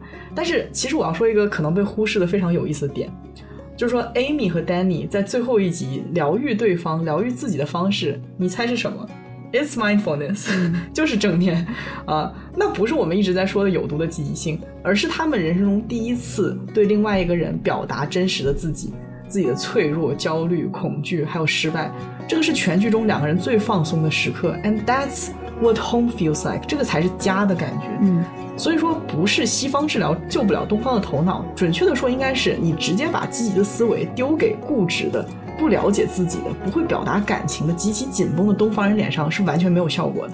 而且我们东亚人真的是太累了，你遇到问题，你闷在心里什么都不讲，已经耗尽了全部力气，还让我们挤出多余的精力假装乐观开朗，这也太强人所难了。就是啊，对，我觉得他这个地方说的西方治疗啊，我更想要把它理解为那种 positive thinking，对对对。强迫的积极思维，对对。就是你现在就得一切都积极，饮食健康，什么什么都得健康，忽略你的负面性。对，这是一种有毒的西方治疗。对但是你所说的这个 mindfulness，就是正面面对真实的自己，我不觉得这只是一个西方的东西，而是一个适用于全人类的东西。啊，对对就是是在任何时候，当你面对他人、面对自己的时候，你都是要通过真诚去抵达一个理解。其实就是老生常谈的一点，心理治疗最重要的不是发泄，不是分析你问题的心理成因，也不是让人感觉良好，这些都不是，而是看见、接纳真实的自己。对在心理治疗中，访问者当然是那个主动的人，他要在心理咨询师的帮助下、引导下去找到、面对，最后接受自己真实的样子。发泄是其中的一步，是第一步，是你把你自己的问题全部倒出来，将自己的感受从压抑中解放出来。但这只是第一步，在那之后，我们要分析这些问题，我们要分析你的感受，直到找到那个拥有这些感受的那个我是谁，我是如何成为今天的我，让你看到那个我。作为一个立志想要成为成功的心理咨询师的人，我现在感觉心潮非常的澎湃，就是这个意思。加油！嗯，对这部剧呢，它一直在讽刺盲目积极，包括我们刚才也对这种屁话一顿炮轰嘛。但是我们不能够认为有毒的积极性是虚假的，那么愤怒冲动就是真实的。对，不应该觉得我们就应该允许自己随意的泄愤，这个不合逻辑。嗯，愤怒和盲目积极是一样的，他们都缺乏真诚。我们作为观众可以看得到，Amy 和 Danny 都是好人。其实他们从未想过伤害任何人，嗯反而可能没有任何人比他们更害怕失去了。因此，泄愤并不代表着发泄自己，也并不代表着把自己内心真正的困境诉说出来，依然没有在有效的表达自己真实的感情是啊。因此，人们就像小吴刚才说的，在激情泄愤之后会感到非常的糟糕，而不是被治愈了。嗯因为不仅没有说出自己真实的感受，还伤害了别人，甚至是自己挚爱的人，还增加了对失去的恐惧。是那么，人们真正需要的是什么呢？就是真诚、真实、诚实的表达自己的想法。在剧中，对于丹尼和艾米来说，就是自己现实的压力，他们对爱的渴望，以及对失去和孤独的恐惧，非常简单的东西。嗯啊，而他们一直掩饰这些，直到失去了一切才肯承认，面对自己最深处、最真实而且最简单的这些感情。除此之外，我也想说啊，当你看到自己爱的人、想要帮助的人陷入危险的处境、难过、沮丧的时候，最有效的安慰并不是一切都会过去，你要看到事情的好的一面，至少你还拥有什么，而是告诉他，我都理解你所经历到的，我都看到了，这一切并不轻松。嗯我知道你到了今天，并不是你一个人全部的责任，这背后有很多你无法控制的因素。嗯我们也不应该要求对方面对这些无法控制的外部因素，只是拥有一个好的心态就够了。嗯嗯，我们要把自己倾听的耳朵提供给对方，不带批判的倾听他的处境、他的心声。就比如说我们两个之间的沟通方式，就是呃，有什么情绪你先发泄一下，嗯发泄完了之后开始好好说话，就是必须得有好好说话这个过程，嗯你不能忽略了这个过程。呃，就是关于究竟是为什么心情不好了啊，你的外因内因总结一下，这样的顺序就让人比较舒适，不会觉得憋。嗯，我觉得就是跟你表达情感最好的一部分就是。你一开始不会有那么多的批判，不会有那么 judgment，就不会觉得、啊，小吴你现在呃非常的负面，你在说一些什么垃圾话，对啊、就是我不会觉得我自己表达情绪是不对的一件事情。我们节目的宗旨一直都是探索人性的幽微啊。呃我后来在想“幽微”这个词，它里面有明有暗，但嗯更多的是明暗之间的阴影，它组成了色彩斑斓的人类情绪。我们需要承认，生而为人，我们会感知、感受、表达的情绪有很多很多种，积极的只是其中的一种。我们会有开心和不开心的时候，意气风发和低谷期，倍感希望与深深绝望时，这些都很正常，因为这些都是我们生而为人类必然会经历的生命体验，所以不应该带着对积极的强迫面对自己，面对他人。那今天的节目就到这里啦，下期再见，拜拜。拜拜。